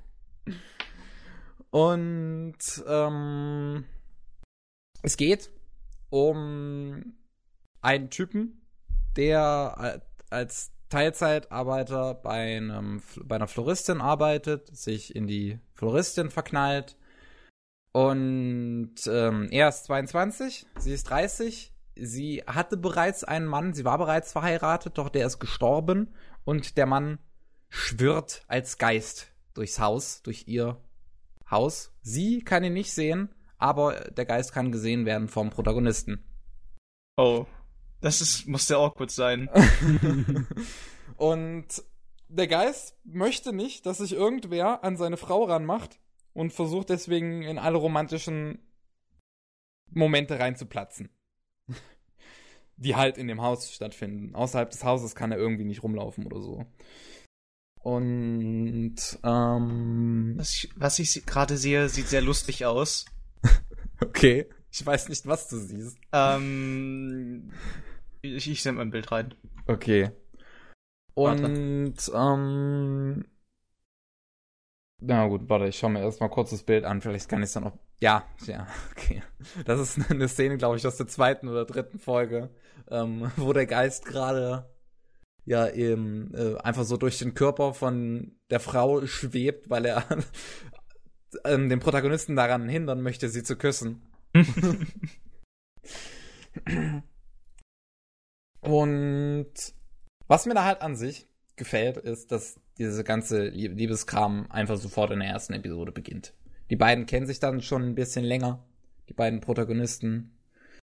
Und ähm, da gesteht er ihr am Ende der ersten Folge schon die Liebe. Und dann geht's halt sehr viel eigentlich nur noch um die Problematik, wie die beiden zusammenkommen, wie sie darüber hinwegkommt, ähm, über den Verlust ihres vorherigen Partners, ihres Ehemannes, was eigentlich schon drei Jahre in der Vergangenheit liegt, aber sie jetzt halt nochmal damit irgendwie konfrontiert wird, durch diese Geisterscheinung auch, die so ein bisschen Einfluss hat natürlich auf den Protagonisten. Vor allem dann ab einem späteren Moment, das nehme ich jetzt schon, schon mal vorne weg, weil man dann vielleicht etwas vorgewarnt ist, weil ich damit auch nicht gerechnet hätte. Ab Folge 4 oder 5 war das, weiß ich nicht mehr genau, ähm, geht es größtenteils nur noch darum, dass der Geist in der Haut vom, also in dem Körper von dem Protagonisten steckt. Und ähm, seine letzten Tage mit ihr verbringen möchte, also wieder Tage mit ihr verbringen möchte, also so ein bisschen hin und her gerissen ist. Zwischen gebe ich dem Körper jetzt ihm zurück oder lebe ich einfach so lange, wie ich kann in diesem Körper. Und ähm, wie gesagt, das ist dann auch noch, das ist einer der, der Hauptschwerpunkte dann. So, die erste, ersten paar Folgen dienen damit, wie der Protagonist damit zurechtkommt, dass dieser Geist darum schwebt, wie er sich an sie ranmacht, wie er irgendwie versucht, sie von ihm zu überzeugen. Und dann ist nur noch der Geist irgendwie da. Und ja, das ist so hm. die. Liebesbeziehung. Im Hintergrund ist der Protagonist dann in einer Fantasy-Welt gefangen, wo er ein Märchen nach dem anderen erlebt und immer wieder was über die Protagonistin lernt. Aber sonst ist es so der Plot. Ja. Ist schon gerade gewundert, bei den ganzen Bildern kommen nämlich auch irgendwie Säumelinchen und sowas vor. Mhm. Ja, also ich hätte es wahrscheinlich besser gefunden, wäre dieser Plot rund um den Geist nicht so, also dass er in dem Körper vom Protagonisten steckt, nicht so ewig lang gewesen. Das fühlte sich extrem lang gezogen an. So richtig, richtig breit gequetschtes Kaugummi. Ich weiß nicht, ob es irgendwie an der Vorlage liegt, weil die Vorlage ist ein Manga mit gerade mal 24 Kapiteln und vier Volumes. Aber wenn ich das richtig sehe, sind die monatlich rausgekommen. Also es wird höchstwahrscheinlich genug Stoff gewesen sein und der Manga hat es wahrscheinlich auch einfach nur arschlangsam erzählt. Hm, gute Frage. Das sind wahrscheinlich so 40 bis 50 Seiten Kapitel gewesen. Hm. Oh Gott, das alles zu lesen, ist ja noch schlimmer dann. Also es ist, es ist arschlangsam. Es ist wahnsinnig langsam. Am Anfang bin ich damit noch klargekommen. Das fühlte sich alles noch recht gut an. War alles sehr schön, wie er sich langsam versucht, so an sie ranzumachen, sie immer mehr äh, zueinander passen, immer mehr miteinander zurechtkommen. Und dann kommt einfach nur noch diese Geistergeschichte, die so ein bisschen Romanze aus dem Ding irgendwie rausnimmt. Also die ist noch irgendwie immer noch da, diese Romanze, weil er ähm, ja sie doch liebt. Also der Geist liebt ja sie noch und ähm, dann damit allerdings halt klarkommen muss, dass er in einem anderen Körper steckt und eigentlich nur so zur Hälfte er selbst ist. Und auch darüber hinwegkommen muss, dass er gestorben ist. Okay. Es dealt halt sehr viel damit, mit der Problematik des darüber hinwegkommens. Also es hört sich jetzt nicht so sehr nach äh, so kitschiger Romanze an eigentlich, sondern eher nach was Ernstem halbwegs. Bis auf es, die Comedy zwischendurch. Ja, ein bisschen Comedy zwischendurch, aber es ist an sich recht ernst tatsächlich. Ich habe auch im Internet immer wieder gelesen, dass es manchen Leuten gegen Ende unangenehm wurde, wie realistisch die Reaktionen der Charaktere teilweise sind. Also wie sie auf die ganze Problematik von diesem Geist ähm, reagieren, weil mhm. natürlich das, die, die Frau dann auch irgendwann auf die Idee kommt, dass ähm, der Geist ihres Ehemanns im Körper von dem Typen steckt, mit dem sie jetzt eigentlich rummacht. Und dann allerdings überhaupt kein Problem damit hat. Das nicht in keiner, also das in keiner Weise in Frage stellt. Und, ähm, Und ist nicht irgendwie indirekten Doppelplus. Äh, da, da stören die Leute sich an der Real, an dem Realismus dieses Vorgehens. Ich weiß nicht so genau.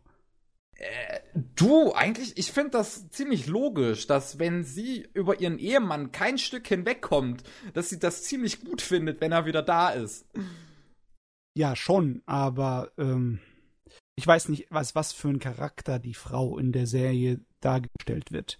Ob das realistisch für sie ist, dass sie so hinüber ist, körperlich und geistig, dass sie so sofort akzeptiert, ah ja, Geister, ist mir egal, solange ich meinen alten Kerl wieder hab, Geister. Der Neue, ach, tut mir leid, mein Neuer. Der ist mein Alter, ist wieder da, auch wenn er nur ein Geist, nein, die muss ja fast schon am Nervenzusammenbruch oder am Wahnsinn sein. Wenn das realistisch ja, sein so, sollte. Sie, sie, ja, sie wird halt dann gegen Ende immer mehr mitgenommen. Auch sie, sie hat zum Beispiel alle Sachen von dem Typen eigentlich bei ihr zu Hause behalten, also von ihrem alten, von ihrem Ehemann. Noch kein und- Zeichen für Wahnsinn, noch nicht. Und ähm, Geister eher. der Typ, also hat dann in dem Körper halt von dem Protagonisten alles mitgenommen. Das alles, alles Zeug entfernt. Und auch die Blume, die, die den beiden irgendwie sehr wichtig war. Irgend so eine komische Blume, ganz klein, so einen kleinen Topf, hat der Geist dann mitgenommen und die war anscheinend irgendwie mega wichtig. Und äh, das, das, da hat die immer mehr mitgenommen. Also die, die macht so eine kleine Achterbahnfahrt an Emotionen mit. Übrigens, kleines Trinkspiel für alle, die es am Stück gucken. Jedes Mal, wenn jemand weint, ein Trinken. Also so eine Serie ist das. Haben wir was für nächste Woche? naja, nee. guck mal, Das wahrscheinlich anderes. nicht. Hab ich Aber ein ja, anderes in der Trinkspiel Serie- zum Heulen. In, in der Serie Okay. wird wahnsinnig viel geheult. Das ist der Wahnsinn. Also man ist wahrscheinlich sturzbesoffen bei diesem Trinkspiel. Und ja, großartig viel kann ich irgendwie nicht mehr drüber erzählen. Das ist so. Ich, am Anfang war das alles noch vielversprechend. Mit diesem Geist, der da irgendwie umherhuscht und äh, einfach nur diese Romanze beschweren könnte, sie verkomplizieren könnte. Aber dass er dann irgendwie so eine ganz komische Rolle einnimmt. Der Protagonist nur noch so, so ein Nebencharakter ist irgendwie. Er wird Mhm. quasi entprotagonistisiert. Und ähm, das fand ich komisch. Das, das hat, das, das, hätte ein kleiner Arc sein sollen, dann wäre es irgendwie okay gewesen. Aber man kann jetzt nur darüber urteilen, was es ist. Und damit bin ich nicht so ganz zufrieden. Das hat am Anfang mehr versprochen, als es irgendwie war, dann gegen Ende hin geworden ist. Hm. Also das Genre des Josei-Manga ist natürlich nicht so, verkauft sich nicht so dermaßen. Es ist nicht so der große Renner, was die Auflagenzahlen angeht. Und passiert sowieso nicht so oft, dass da mal eine Anime-Serie aus dem Magazin für Josei-Mangas adaptiert wird. Hm. Kann ich mir gut vorstellen, dass es nicht so häufig passiert. Ist halt Das eine kleinere schon. Leserschaft, ne? Passiert schon mal immer wieder, ne? Ja, ja, ich habe auch direkt mal danach nachgeguckt, was es eigentlich noch so für Josei gibt, weil ich auch eigentlich mal daran interessiert bin, mehr Serien zu sehen mit tatsächlich erwachsenen Protagonisten. Es muss natürlich nur, weil es Josei ist, nicht unbedingt heißen, dass alle Protagonisten erwachsen sind. Sowas wie Sakamichi no Apollon ist ja auch eher an erwachsene Frauen gerichtet, aber die Protagonisten sind dennoch Jugendliche. Das ist das Problem hier. Äh, wenn, auch wenn du nachsuchst, was eigentlich Josei vom Genre ist, da gibt's viel mehr andere Sachen, die eher in diesen Bereich fallen, aber nicht so bezeichnet werden, weil Mhm. die halt nicht in Josei-Magazinen liefen. Und man sollte dann eher nach Szenen suchen. Weißt du, also für ein erwachseneres Publikum. Ich meine, wenn du jetzt so, Sachen nimmst wie Takahashis Maison Ikkoku, das in den 80ern das eines der großen Dinger war und ich heute als, immer noch als ihr bestes Werk nehme. Ich meine, die Frau kann so und so viel schreiben, die kann Inuyasha schreiben, die kann Ranma schreiben, die kann alles möglich machen, aber M- Maison Ikkoku ist immer noch ihr Bestes, da kann man nichts dran ändern. Komm, add me, Internet. Hab, hab, hab ich immer noch nicht gesehen. Ja, Vor, vor allem, Aber- weil ich gerade nicht mehr weiß, wie man es tippt. Die Sache ist die, ähm, das ist eher so etwas, was ich in den Bereich von einem Jocelyn-Manga schmeißen würde. Na, natürlich ein bisschen lustiger als so die typische Drama-Sache, die da sehr gerne in Jocelyn-Mangas gemacht wird. Aber das ist auch eine der wenigen erwachsenen Romanzen. Auch wenn sie sich typisch Takahashi-mäßig ewig lang zieht, weil eigentlich ist ja die Comedy im, im Vor, ja, also das Wichtigere. Okay. Oh Gott. Ich wüsste keinen, also nicht auswendig aus dem Kopf, einen gescheiten Josei-Anime. Mangas fallen mir mehr ein. Halt, die werden halt nicht so oft zu Animes gemacht. Hm. Das wird halt. Blät, so was, ne? Also einer, der zwar irgendwie aus irgendeinem Grund als Josei manchmal bezeichnet wird, ist äh, Hatarakiman. Der ist cool. Der ist von der Anno Moyoko, der Frau vom Hideaki Anno. Und die Frau ist ja, wenn die mal Manga macht, dann ist es ja meistens ziemlich genial. Und das ist äh, über so eine Frau im Alltagsleben, wie sie als Frau, als Karrierefrau mit ihrem Alltag umgeht.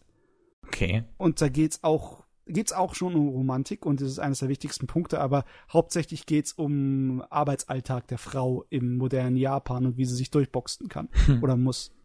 Ja. Und ja, Dossier kann viel sein. Als, als erstes denkt man natürlich eher an diese äh, Romantikdramas, wo Hm. man halt dann die Taschentücher nehmen muss. ne? Ich würde auch bei sowas wie Nodame Cantabile eigentlich eher an José, äh, José, José José. denken. José Jalapeno. José! ja, aber wie gesagt, sowas wie Nodame Cantabile würde ich da eigentlich auch mit Ja. zu zählen. Eigentlich schon, ne? Ja. Na egal. Gut. Ich glaube, ich hätte dann alles. Der Kevin hat Ja, sich alles die Seele aus dem Kevin. Leibe Mhm. gespuckt. Meine Güte. Ich habe das alles in den letzten drei Tagen geguckt. Da sieht man, wie vorbereitet wir sind. Mhm, Ja. Total. Wie war das nochmal? Zwei Wochen Zeit?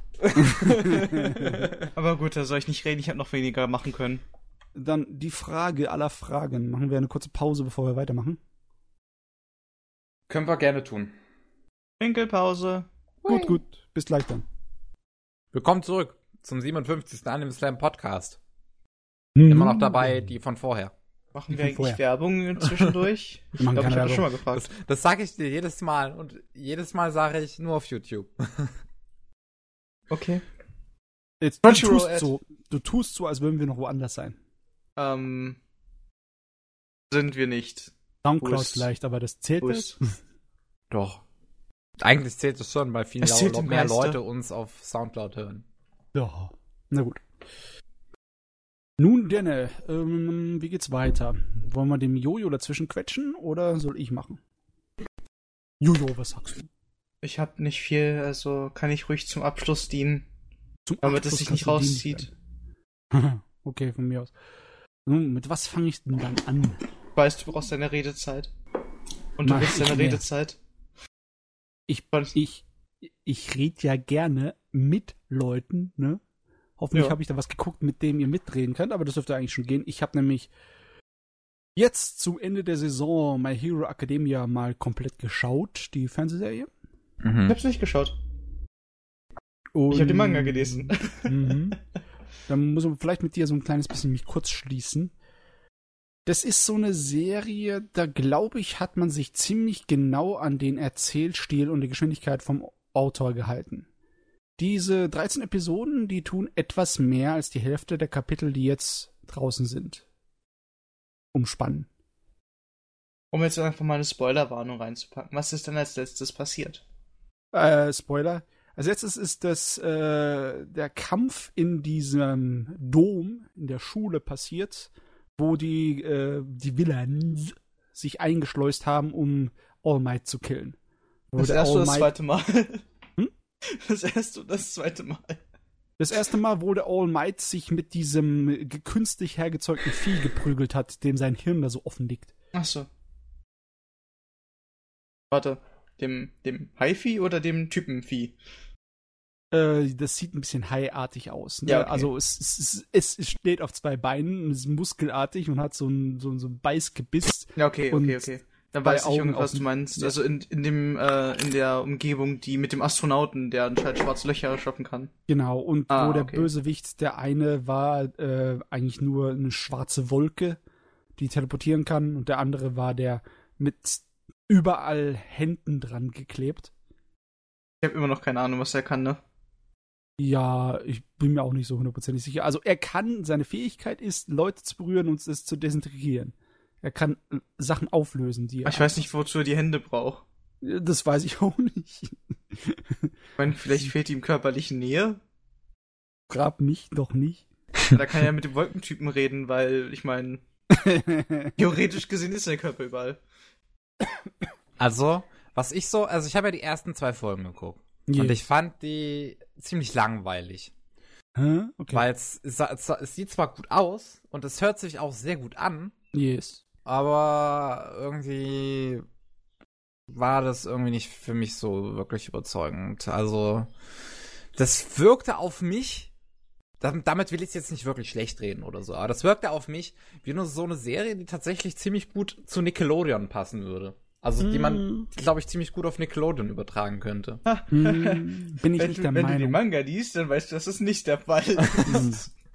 Auch wenn du den Anime weiter guckst, dann ist das nicht wirklich der Fall. Es mag zwar anfangen wie so ein 80er Jahre Sonntags- oder Samstagmorgen Cartoon. es wird etwas krasser. Ja, es wird außerdem anders, merklich. Es kommt dieses relativ typische Shonen-Battle-Element rein. Besonders du wenn sie ja. Ja, man, wenn sie in der Akademie halt untereinander sind, ne? Und dann gegenseitig so Klassen haben, wo sie so sie tun müssen, als ein Team ist der Bösewicht, ein Team ist die gute Wicht und dann sich gegenseitig bekämpfen müssen. Das ist Okay. schon, da erinnert mich sehr stark an so Naruto-Sachen und anderen Zeugs. Also ja, zu der Serie muss man echt sagen, optisch der absolute Bombenhammer. Nicht zwar, nicht vielleicht unbedingt, äh, merkt man auf den ersten Blick nicht wegen dem langsamen Erzähltempo, aber das Design und die Kreativität, die der Autor da an den Tag legt mit den unterschiedlichen Helden und Gegnern, ist, ist Hammer. Und dann, wenn es mal zum, ans Fetzen geht, dann geht die Animationsqualität auch voll hoch und die Musik dazu ist immer tierisch geil. Also für eine Shonen-Serie ist das Ding echt feines Zeugs, also richtig muah. Aber hier ist das Problem, ne? Es gibt Shonen-Serien, die haben unterschiedliche Geschwindigkeiten von Erzähl, ja, Tempo. Und die Anime-Adaptionen funktionieren dann meistens nicht, weil entweder wird eine schon, also wenn eine Shonen-Serie beliebt wird, dann hat es meistens schon ein paar Bänder draußen, ne? Da gibt's auch genug, wo man noch Episoden rausziehen kann, bevor man irgendwie äh, ja, irgendwie etwas länger ziehen muss oder Filler reinschmeißen muss. Aber meistens haben sie genug dafür so mal ein ganzes Jahr lang Episoden, für so 50 oder hier. Aber Ah. der hier ist relativ früh äh, abgegangen und hat nicht so viele Kapitel draußen. Und dann hat's zuerst mal nur für eine 13 Episoden gereicht.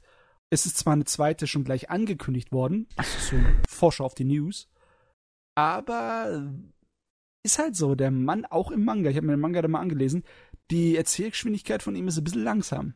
Besonders im Vergleich zu anderen schon Mangas. Das, Im Vergleich zu anderen schon, aber an sich, wenn ich jetzt vergleiche, was du gesagt hast und was dann halt im Manga passiert, ist denn dann, also da ist schon eine ganze Menge passiert danach. Also Ja, ich habe das Gefühl, das, die Hälfte ungefähr. ja, ich habe das Also- Gefühl, es wird dann passiert dann halt ein bisschen mehr.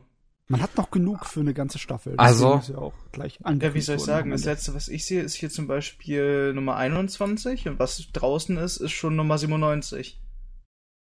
Ja, ähm, er geht bis ungefähr 55? Bis ungefähr Kapitel 55 oder so war das. Ähm, das, was du erzählt hast mit dem Hai, ist 21. Äh, bist du dir sicher? Ja. Letztes Mal, wo ich reingeguckt habe, habe ich es bei irgendwie bei, äh, Kapitel 55 gesehen. Oder was für ein Hai? Also, Das dir nicht ein, glaub ich. mannshoch nein. Muskel bekackt, dessen Hirn freilegt, wo die Augen auf dem Hirn rumschwimmen. Also wie Ähm. gesagt, kreativ in seinem Monster-Design. relativ, ja. ja. Warte. Und All Might, All Might hat ihn einfach zernichtet, oder? Ja, was heißt einfach? Er musste Ja, sich lange. unglaublich anstrengen und hat seine, äh, seine die Zeit, wo er noch aktiv sein kann, damit verkürzt. Und er hat ihn mit mehreren hundert Schlägen aus diesem Dom herausgebatscht. Ja, bis er das sind aber in die 19 bis Stratosphäre geflogen 22 und es gibt schon 97. ist. Sicher, dass es 22 war? Ja, ich schaue es mir gerade an. Hm, okay, dann habe ich das irgendwie falsch gemacht. Dann habe ich das irgendwie falsch gemacht. Ähm, nee, aber wa- was du vorhin gesagt hattest, Matze, das erinnerte mich an zwei Sachen. Was Von denn? wegen Tempo und Folgenlänge. Folgenlänge erinnert mich zum einen an die Sache, dass tatsächlich wieder ein etwas größerer schonen Anime aktuell läuft. Und zwar ähm, dieses Sosei, no Omnoji, also Twin Star Exorcist, bekommt jetzt anscheinend 50 Episoden. Ist eine stolze Zahl dafür, dass ich es von der ersten Episode eigentlich gut fand und Pavel von der zweiten Episode an. Okay. und ähm, vom langsamen Erzähltempo, da musste ich irgendwie an Hunter Hunter denken. Weil Hunter Hunter ist auch arg langsam erzählt, aber das ist ziemlich awesome, weil es unfassbar erwachsen ist. Ja, Für einen für eine Shonen. Shonen-Serie ist das wirklich ein Ding. Hunter x Hunter. Hm. Ja, da musste ich nur irgendwie dran denken. Weil langsam kann halt durchaus funktionieren. Vor allem Hunter Hunter ist ja auch sehr beliebt. Ja, das hat ein riesengroßes Problem, dass der Autor nicht mehr wirklich regelmäßig oder mit irgendeinem Elan die Serie weiterzeichnen möchte. Es scheint Wie irgendwie so, dass er gar keinen Bock mehr hat. Also es ist relativ offensichtlich. Das ist nicht fertig, das wusste ich gar nicht. Ich dachte, das wäre schon längst mal fertig geworden oder so. no go. Gut. Immer diese Autoren, die keinen Bock haben. Aber sag's mal so, ich muss sagen, ich fand das Erzähltempo nicht zu langsam von der Fernsehserie. Es wäre definitiv zu langsam, wenn ich mir den Kram wöchentlich angezogen hätte, dann, äh, der ange angesehen hätte. Da hätte ich mein Interesse dran verloren. Also jetzt bei Hero Academia. Ja, also Okay. ich bin da echt froh, dass ich. Aber das ist so ziemlich bei den meisten schonen Dingern. Bei all dem ganzen schonen Battle-Kram aus den 90ern und auch den 2000ern. Wenn du dir Sachen wie äh, Yu Yu Hakusho oder ähm, halt Hunter x Hunter, das hätte ich mir niemals wöchentlich reinziehen können, weil das ist alles so lang gezogen. Hm. Ja, verstehe ich. Am Anfang vielleicht nicht so, aber wenn es dann später geht, dann wird's richtig heftig. Ich glaube, die könnte sein, dass sie bei äh, bei Hero Academia so gedacht haben, oh, es ist möglich, dass jetzt, wo Naruto vorbei ist und Bleach nur noch so eine Handvoll Kapitel übrig hat, bis es am Ende ist, dass das hier sich raufschwingen könnte auf den Thron neben One Piece als eine der großen neuen Shonen-Serien. Also sollten Ah, wir ja. von Anfang an mit einem langsamen Tempo beginnen, damit die späteren Episoden nicht irgendwie so sehr verlangsamt fühlen. Wir immer noch wissen, was diese Maus kann. Die Maus? Ja, Ach, der, der Schulleiter. Kleine. Äh, war das nicht der, der äh, das Zeugs, also was seine Frisur war, so abnehmen könnte und da pappt alles dran? Nein. Ich meinte den meinst du den? Schulleiter. Ach, der Schule, ach, die meinst du, die mit dem, mit der coolen Narbe übers Auge. Ja. Aber der sonst so ganz niedlich ist. Das Ja. was, ist bisher nichts davon gezeigt worden? Also, man hat ihn einen Kran fahren sehen. Kran fahren. Okay. Ja, das ist aber nicht ganz so niedlich, wie es klingt. okay.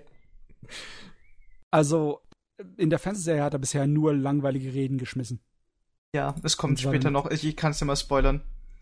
Kommt noch später noch so eine Stelle, wo sie als Team gegen einen der Helden antreten müssen. Um dann halt entweder ihn zu verhaften oder zu entkommen. Okay. Und, Und- dann halt entweder die Maus, All Might, äh, oder das, äh, der Soundtyp, die Domina oder einer der anderen, weißt du? Ja. Okay, aber trotzdem wird nicht gezeigt, was die Maus für Fähigkeiten hat. Er fährt einen. Kran.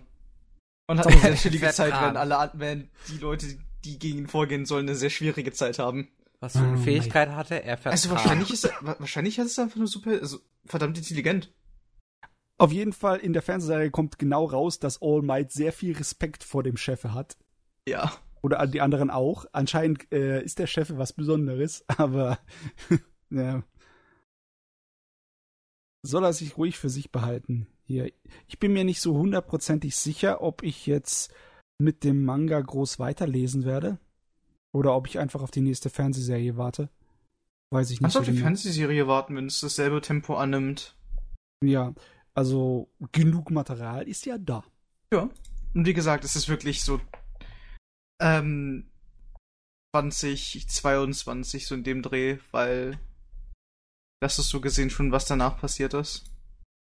Ah, alles klar, gut. Ey, dann ist ja genug da für drei, vier Staffeln, wenn die in demselben Erzähltempo weitermachen. Naja, da kommt, also ich kann es ja mal kurz raus, da kommt ein äh, Turnier. Oh, ein Turnier, ein Battle schon ein Turnier. Ja, wo dann halt äh, alle Helden zuschauen und dann halt, oder generell Leute und Helden zuschauen können. Und äh, nach dem Turnier werden dann halt ähm, die dann aufgrund ihrer Leistungen im Turnier gegeneinander äh, zu, äh, von verschiedenen Helden dann halt so gesehen eingeladen, dass sie dann halt äh, so gesehen Praktikum machen.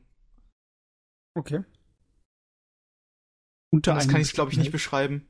Ja, klar, aber ich kann es mir vorstellen. Und es ist dann halt auch so ein Klassenturnier. Also da sieht man auch andere Klassen, die da auch mit dabei sind.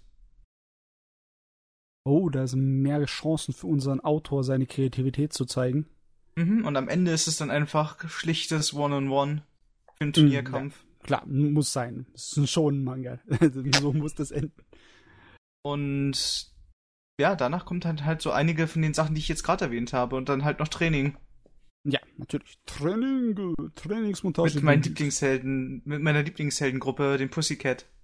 Äh, den Pussycats. Ich glaube, die, ist- die sind mir noch nicht vorgestellt worden. Nee, die Also, kommen noch. Kommen Die noch. sind da halt frisch vorgestellt. Aber ich nenne sie einfach mal äh, jetzt schon. Okay.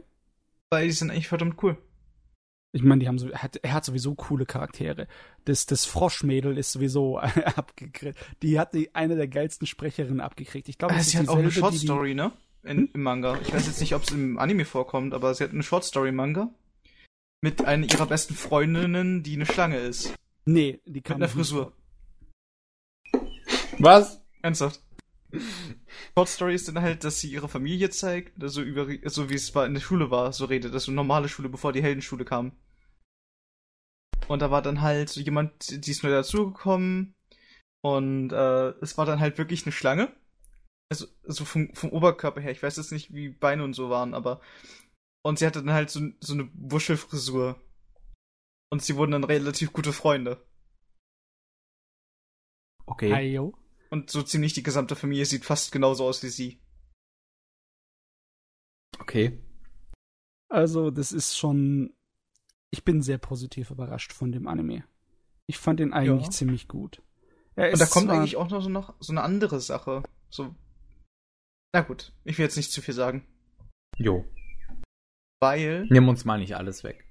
Ich kann ja so viel sagen, für jeden guten Helden braucht man halt einen relativ guten Anti-Helden. Yeah. Und All Might hat ja dann auch irgendwo sein Limit. Ja klar, ich meine, das wird ja schon am Anfang kommt's heraus, dass sein Limit da auf ihn zukommt und dass er bald Ja, zurücktreten nicht muss diese Art von Limit. aus dem aktiven Dienst. Muss er dann Oh. zurücktreten irgendwann. Ist, kommt direkt schon auf uns zu. Nee. Ach, oh cool. Das wusste ich gar nicht. Was What? denn? Ähm, ich weiß es nicht. Ich glaube, das ist jetzt vom Mangaka so Inside-Stories zu einigen Charakteren. Hm? Hat er nebenbei was gemacht? Ja. Wie, wieso er dann halt die reinbringt, wieso sie dann halt da sind. Das wann passt sie natürlich. Geburtstag Voll. haben, wie groß sie sind und was sie mögen. Ah ja, das ist fast schon Standard, aber dass der Mangaka das macht, das ist, das ist mal ein bisschen anders. Normalerweise macht es dann das Magazin oder die Werbeagentur, ne? Ähm, ich weiß jetzt nicht, ob es von ihm ist. Zum Beispiel halt, äh, ich glaube, der Typ mit dem Bauchnabel-Laser war ja schon da. Vorgestellt. So, he's, he's a character I myself don't really understand, but it's fun to keep drawing him. So, hey, it's okay. Ah ja. Okay. Dem seine Einstellung gefällt mir.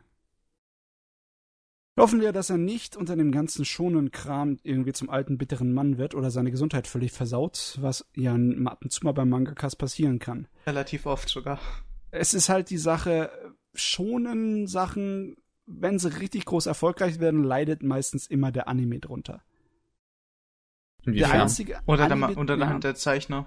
Ja, aber der einzige Anime, der es irgendwie so ein bisschen, ein Pfützelchen umschiffen konnte, ist One Piece. Aber das ist auch lang gezogen, ohne Ende. Der lässt sich Zeit. Das ist so Ist viel, so. so. wenig Butter auf so viel Brot, dass du die Butter noch nicht mal mit dem- mit mit mit Ich habe da medizinischen nach wie vor eine Frage. Die Folge da fühlt Summaries sich immer so kurz bei One an. Piece. Entschuldigung? Ob es da Summaries gibt bei One Piece. Oh, fra- weiß ich Irgendwie so, die vielleicht ein paar Arcs zusammenfassen. Weil Es- ich ja, hab, es- glaub, ich hätte echt keine Motivation, mir 900 Folgen anzugucken. Wir Es können den One zwei Piece Monat machen. Ich glaube, das könnte vielleicht doch so hinkommen. Es gibt zwei Kinofilme, die jeweils ein größeres und beliebteres Arc umfassen.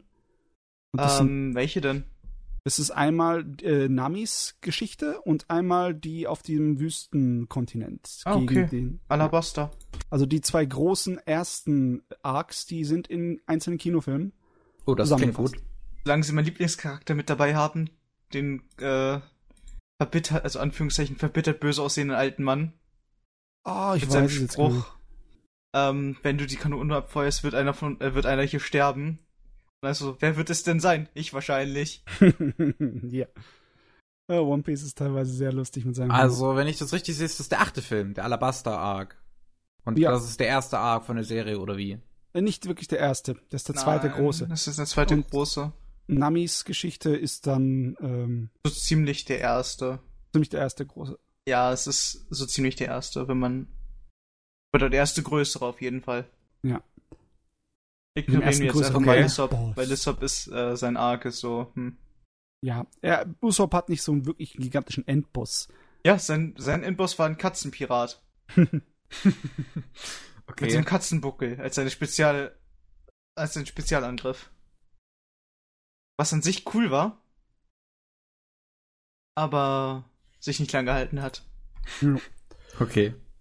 Nun denn, ähm, okay, Boku no Hero Academia. Also einzige, was ich noch ansprechen wollte, ist halt meine meine Sorgen, dass es eine große erfolgreiche Shonen-Serie wird und der Anime da in seiner Form wieder drunter leiden könnte. Also, sofern sie nicht zu sehr nachschippen, hat der dann noch ein bisschen an Polster von wegen Mangas. Der Veröffentlicher, der veröffentlicht ja wöchentlich, ne? Ja. Dem Shonen Jump. Das heißt, er kann recht gut vorankommen. Wenn sie das so machen, dass sie immer so 13 Episoden raussputteln und dann ein halbes Jahr warten und wieder 13, dann könnte das sogar gut funktionieren. Hab- Ja, es kommt sogar dran. sehr gut durch. Ich meine, wie gesagt, man, man ist gerade erst doch bei so 20 oder Ja, bei 22, Naja. 23. ja. Das 23 ist schon wieder grob gefasst, weil da fängt schon das nächste an mit dem Sportfestival. Ja, ja, das wird auch Also am Ende der Festival. äh, Fernsehserie schon wieder angekündigt. Also die Fernsehserie, die hört auch nicht auf, wirklich. Gibt auch kein Ende oder auch kein offenes Ende. Das ist eher so, der, die erste Hürde ist geschafft und jetzt geht's weiter. Ne? Also das ist schon auf Fortsetzung ausgelegt worden. Okay. So, was habe ich noch geguckt? Ich habe äh, fertig geguckt Sakamoto desu ga. Ah, Ach so, Okay. ja, Ja. schön. Werde ich wahrscheinlich auch demnächst noch machen. da hab ich echt Bock drauf auf das Ding. Es wird, ich habe schon einige Kritikerreaktionen darauf durchgelesen. Einige Leute, besonders aus dem englischsprachigen Bereich, finden das das absolute Juwel dieser Saison. Da bin ich nicht 100% hinter dran. Eher, ich bin schon so, na, sagen wir mal so 90% hinter der Meinung, aber nicht 100%. Okay. Also ich fand, dass Sakamoto über seine Laufzeit ähm, Höhen und Tiefen hatte, so Berge und Täler. Es waren einige Episoden dabei, die waren wirklich nicht so mein Ding, weil die, der Sakamoto arbeitet teilweise auch mit unterschiedlichen Sorten von Humor. Und dann gibt's einige Episoden, die nur auf diesen Peinlichkeitsfaktor sich verlassen. Und das ist, kann ich so gar nichts wirklich für anfangen. Da muss ich in, im Schnellmodus durchspringen, musste ich da. Das war so nervig. Okay. Ich meine, diese einen, äh, ich, ich gehe nicht zu sehr in die Details ein oder in Spoiler, aber Sakamoto ist halt so ein geiler Typ, dass sich alles Mögliche in ihn verguckt. Und natürlich verguckt sich auch die Mutter von einem Klassenfreund in die. Und Ach das ja, ist den so, er dann halt, äh, dem er hilft beim Lernen. Ja, das ist so dämlich. Also Ja. die Episode ist nicht so dämlich, aber danach kommt eine, die noch viel, viel dämlicher ist. Warte, Deswegen. warte. Dämlich als die, die, wo er sich unter der Badematte versteckt Ja, und dämlicher Plot als die. entwickelt, wo er eine Dramafigur ist und er die Mutter nicht sehen kann, weil er eine Dramafigur im Fernseher ist, Noch dämlicher als Was? weil er in den Fernseher reingesprungen ist. Was? Ja. okay. Ich Das weiß ist nicht, ich, spannend. ich glaube, ich glaub, Sakamoto ist einfach wirklich das äh, Kind von Bayonetta und äh, Sebastian aus Black Ja, Butler. rein optisch passt's ja, ne? Diese skulptierte Gesichtsform mit dem kleinen Schönheitsmerkmal unterm Auge, ne? Und der Brille und extrem stylischen Bewegungen in allem und allem, was er macht, ne? Da könnte man sehr gut sagen, hier Bayonetta, Sakamoto, wir wissen ganz genau, was hier passiert ist.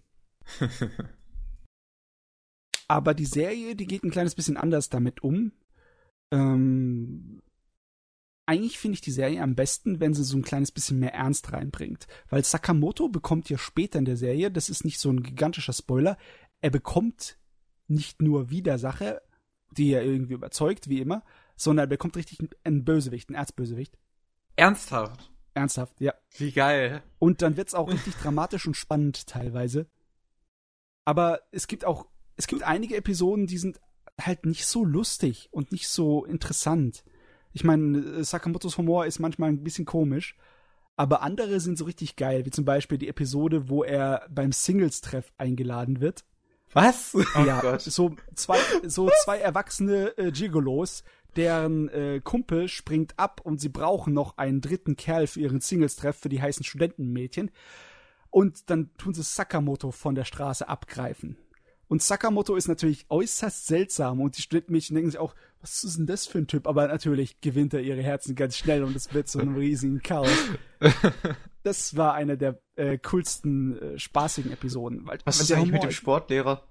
Der Sportlehrer, der kommt noch ein paar Mal vor. Yeah. Der Sportlehrer, der ihn unbedingt rankriegen wollte wegen Rauchen, obwohl es Seifenblasen waren. ja. Das klingt Sehr alles schön. sehr schön. Ich bin echt gespannt darauf. Also ich habe da wirklich Bock drauf. Der Sportlehrer hat eine sehr interessante Hassliebe zu Sakamoto dann am Ende der Serie. Oh Gott. Und ja, äh, Sakamoto ist gut, wahrscheinlich, weil es nicht perfekt ist. Es ist wirklich, es probiert einiges aus. Aber es Und- ist der Witz dran, weil Sakamoto ist an sich perfekt. Und Sakamoto an sich ist perfekt. Sakamoto ist pures Deus Ex Machina. Deus Ex Mary Machina, Sue Deluxe. Okay. Ah. Hm, aber hm, das Juwel der Saison, ich habe noch nicht so viel von der Saison geguckt, aber Big Order, oder? also ja klar. besser als Big Order. Alles ist besser als Big Order. Ich meine, ich und der Kevin hatten ja auch schon äh, Concrete fertig. Jetzt, ne? Darüber können wir ja auch reden. Concrete ist super. Concrete Finale war großartig. ist besser geworden, je länger die Serie ging. Hm. Merklich besser. Also es war weitaus mehr gute Episoden in der zweiten Staffel. Ja. Die zweite Staffel ist definitiv weitaus besser als die erste. Aber mh, ah, ich weiß nicht. War die erste vielleicht noch ein bisschen interessanter, weil es ein bisschen abgedrehter war? Könnte man fast schon sagen, ne? Ja, ja, also der, der Meinung war ich auch so. Ich, ich habe so das, ich habe es nicht erwähnt, weil ich dachte, ich würde damit ziemlich alleine dastehen. Okay, Aber warte. jetzt, wo du es halt anbringst, die erste Staffel war einfach noch ein bisschen abgedrehter, weil, weil du noch nicht so viel wusstest. Hm. Ich in, in der zweiten fragen- Staffel kommen ja diese ganzen Informationen dazu. Ich wollte gerade fragen, wo der Vergleich ist bei, ähm, was hatten wir? Riesen, riesen Alien-Menschen, ein Magical Girl, was gleichzeitig noch die Königin der Unterwelt ist. Jetzt, Und in der ja, zweiten ja. Staffel äh, Götter, die ab und zu ein bisschen launisch sein können. Äh, Dämonengötter, die ersten Geschwister sehr weiblich aussehen, die dann irgendwie Weltraumfische werden, die Wasser mitnehmen, um in Frieden zu leben. Ja, ja.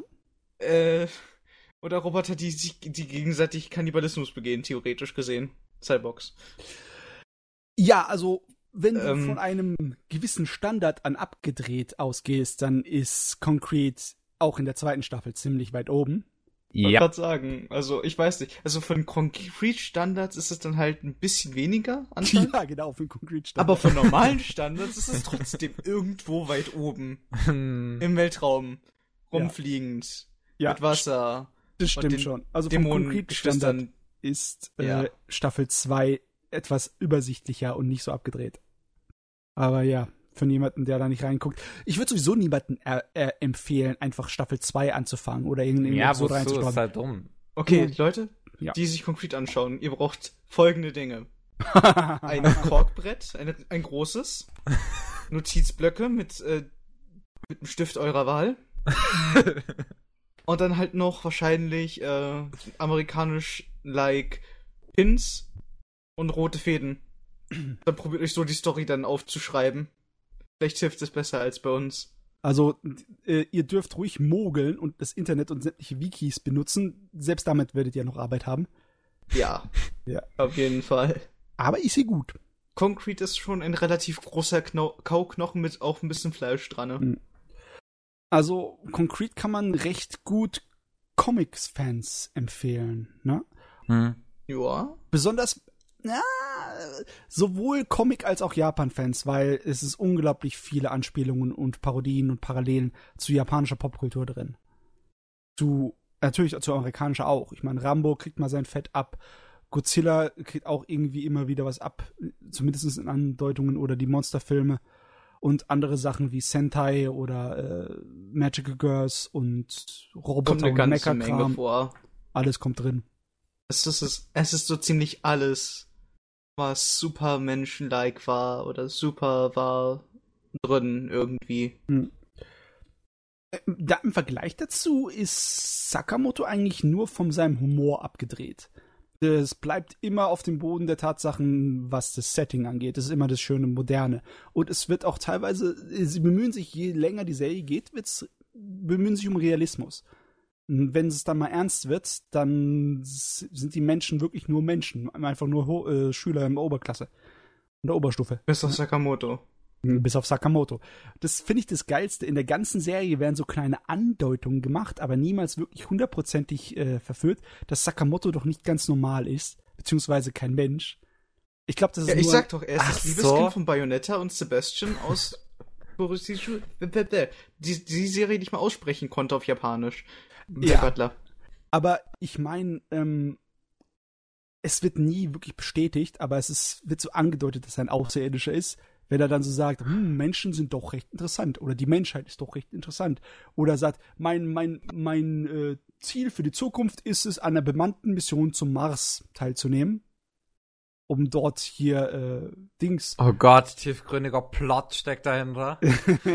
Sakamoto ist in Wirklichkeit ein Marsmensch, aber es ist, ja, oder dass er welcher durch das Einatmen der Erdatmosphäre Superkräfte bekommen hat. er ist Kalel, Kalel 2. ja, aber läuft wenigstens nicht in Unterwäsche rum. Ah, Also ja, nee, Unterwäsche über der normalen Wäsche. es wird nie bestätigt und es ist immer nur so ein kleiner Gag im Hintergrund wenn, und es ist fast schon mehr wie eine Theorie, ne? Wenn dann Und in Sakamoto sagt, Wirklichkeit gibt es ein Höllenportal auf dem Mars. Ist das herausgekrochen. wir sind nicht bei Doom, ja? Also, wer weiß. Sakamoto das Cyberdämon. Sakamoto und Doom kennen, confirmed. Hi. Na egal, dann denke ich mal, sage ich dann nichts weiter dazu, um nicht so viel zu spoilern. Obwohl, es ist ja sowieso äh, Bei Sakamoto die ist es ganze, irgendwie schwer zu spoilern. ja, weil die ganze Komödie und den ganzen Spaß hat man ja meistens im im Tempo des Augenblicks, ne? Ja. Wenn dann der Rhythmus richtig passt und die Gags zur richtigen Zeit optisch und inhaltlich funktionieren. Wenn ich sie nicht genau nacherzähle, dann spoilere ich eigentlich nichts damit. Und deswegen ist eigentlich gut. Eine Serie, die eh nicht so ist, ist natürlich äh, Luloko, ne? Unsere Space Patrol Luloko, die ich mir auch reingezogen habe. Aber da kann man Sachen spoilern, deswegen wollen wir vorsichtig sein, ne? Okay. Du hast es doch auch gesehen, gell, Jojo? Äh, wie bitte nochmal? Ich war grad irgendwie. Ja. Guter Anime. Oh Gott. Ja. ja, pass auf. Luloko ist ähm, irgendwie sehr, sehr verwandt mit Fulikuli. Vom dem Eindruck, den ich von ihm habe. Es ist sehr viel, es ist sehr stark verwandt mit so ziemlich allen Trigger-Sachen. Naja, Außer aber, wahrscheinlich Inobato, was ich vorhin, wo ich vorhin drüber sprach. Äh, Fulikuli besonders. Also es wirkt fast schon wie ein spiritueller Nachfolger. Sowohl von gewissen Inhaltsthemen her als auch vom Stil her. Nicht nur vom Zeichenstil, sondern auch von der Art und Weise, welche Gags und in welchem Tempo da kommen und wie abgedreht und chaotisch die ganze Sache ist. Da habe ich schon äh, Fulikuli-Flashbacks gehabt. Aber Okay, also ich kann, ich kann mal sagen, meiner Meinung nach ist dieser, ist Ludoko eine Art Familientreffen äh, von Trigger-Animes. Und da hat jemand was ins, in, Geträ- in die Getränke gemischt. Braucht und das ist dabei rausgekommen. was ins Getränk gemischt. Ich will jetzt nicht genau sagen, was man ins Getränk gemischt hat, aber man hat irgendwas ins Getränk gemischt, was ähm, das Tempo beschleunigt vom Reden, vom Handeln, Mhm. Was, mehr, was einen mehr Farben sehen lässt. Mako. Naja. Ja, so ein paar kleine ähm, ja, Verweise und Gastauftritte gab's schon. Und ich Skull Sorte von wegen, dass du merkst sie nicht, wenn du nicht genau aufpasst. Wer war Nicht nochmal? aufregen. War es Skullcop? Irgendwie, wie hieß er nochmal? Ähm, Inferno Cop. Inferno Cop. Ja, der hat einen etwas längeren Gastaufdruck. Ja. Also wer Ja. den mag, der kann sich darauf freuen. Das, das habe ich, das habe ich auch vorhin bei Inobato nicht erwähnt. Also, ähm, da gab es auch einen kleinen Gastauftritt von Mako. Die ist einfach mal im Hintergrund durchs Bild geschwommen. Im Mhm. Schwimmbad. Fand ich auch sehr witzig.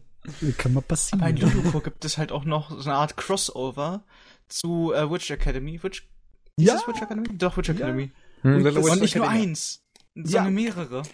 Und äh, das hat auch einen guten Grund. Ja. Da nehmen wir Jetzt kommen wieder die. News-Spoiler rein.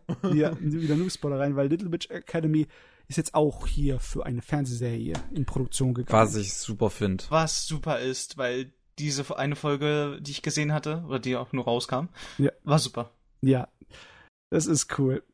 Aber das Und- haben sie auch irgendwie am Ende von Lulu angekündigt. So, Ja. äh, man sieht sich bei der nächsten Animation. Klar. Hm. Ja, War, echt, haben sie das gesagt? Da steht, das steht da drinne. Ja, wie ja. Hammer, wie awesome ist das Wo denn? sich Luluko und, und die Protagonistin aus Witch Academy gehighfived haben, während sie Ja. auf einem Lichtweg unterwegs waren. Ach so? Wie Ja, awesome. wird gleich abgeklatscht, du bist dran, ne? Weil Ja. das schon feststand, dass die Serie dann in Produktion geht und dann Aber das war eigentlich, das war ein sehr, das war ein sehr cooler Übergang, so gesehen. Aber Kiss Sniper-Anspielungen sind nicht drin, oder? Nee, äh, so weil, weil, in nicht Kiss Sniper, wirklich. weil in Kiss Sniper selbst in der letzten Episode gibt's auch eine Szene, wo Ludoku und ihr Begleiter da ähm, einfach mal im Bild drinstehen, in so einem Einkaufszentrum. Das nicht als, nicht als Figuren oder so, ja, das habe ich schon mal in die Skype-Company gesendet. Da stehen die ja nicht als Figuren oder so, sondern wirklich als Menschen stehen die da einfach rum.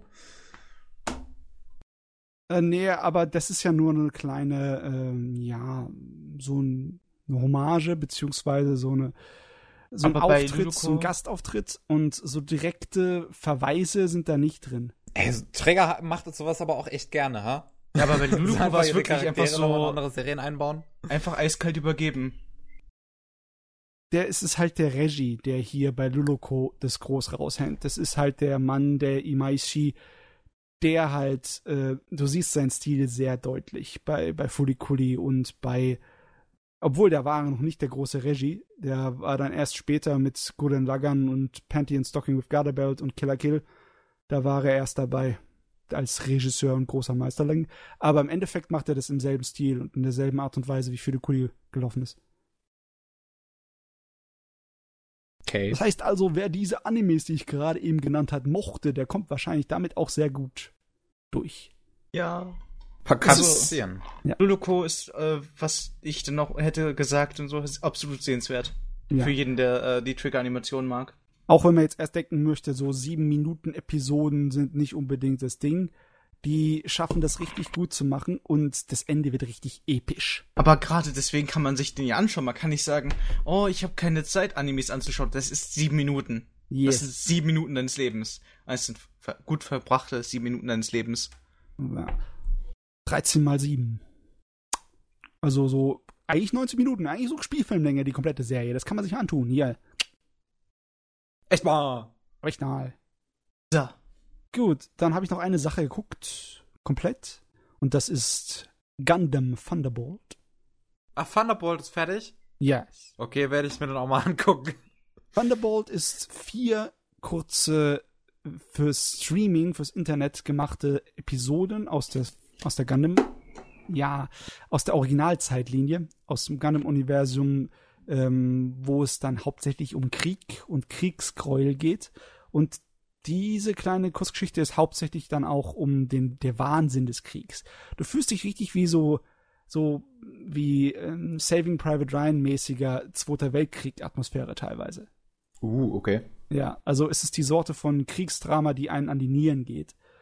Es ist gut, weil es sehr kurzweilig ist. Die Episoden sind etwas kürzer als normale Fernsehstandards. Die sind so 16 bis 18 Episoden lang, äh, Minuten lang. Und halt nur vier Stück davon. Also geht's recht schnell durch. Und die Story ist relativ einfach. Es geht um zwei Leute, die sich in einem, ja, wie soll ich das sagen, Weltraumfriedhof bekriegen.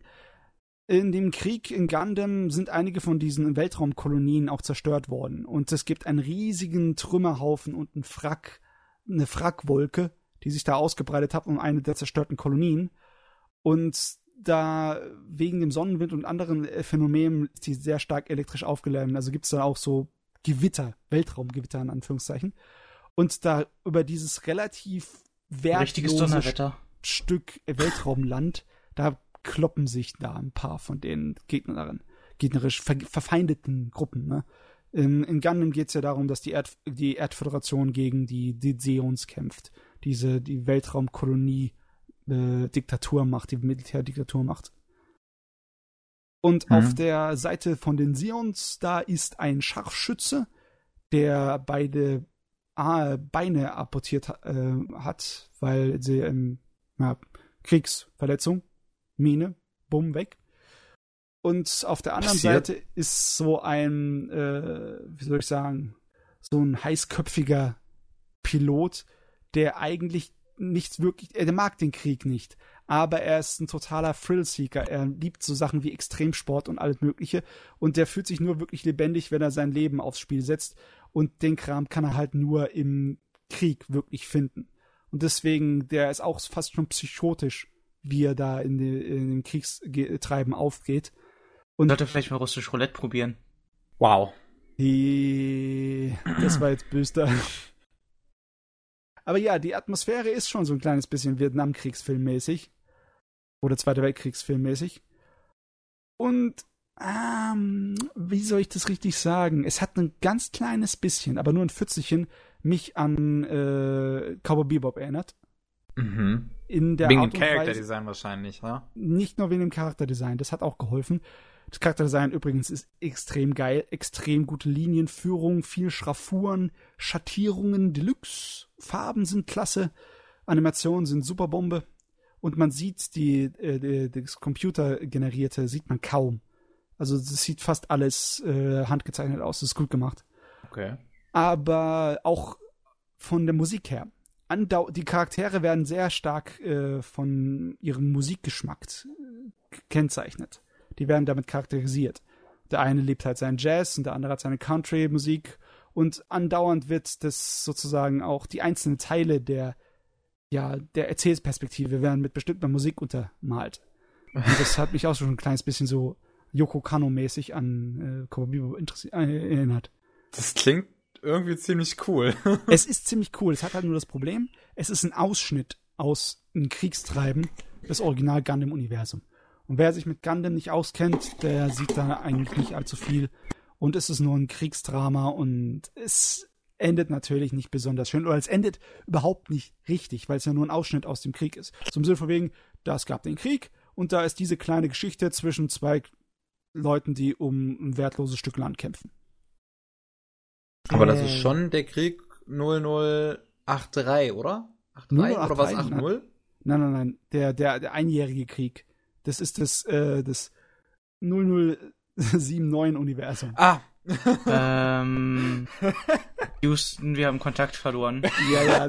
Wer Gundam nicht kennt, hat auch ein Problem.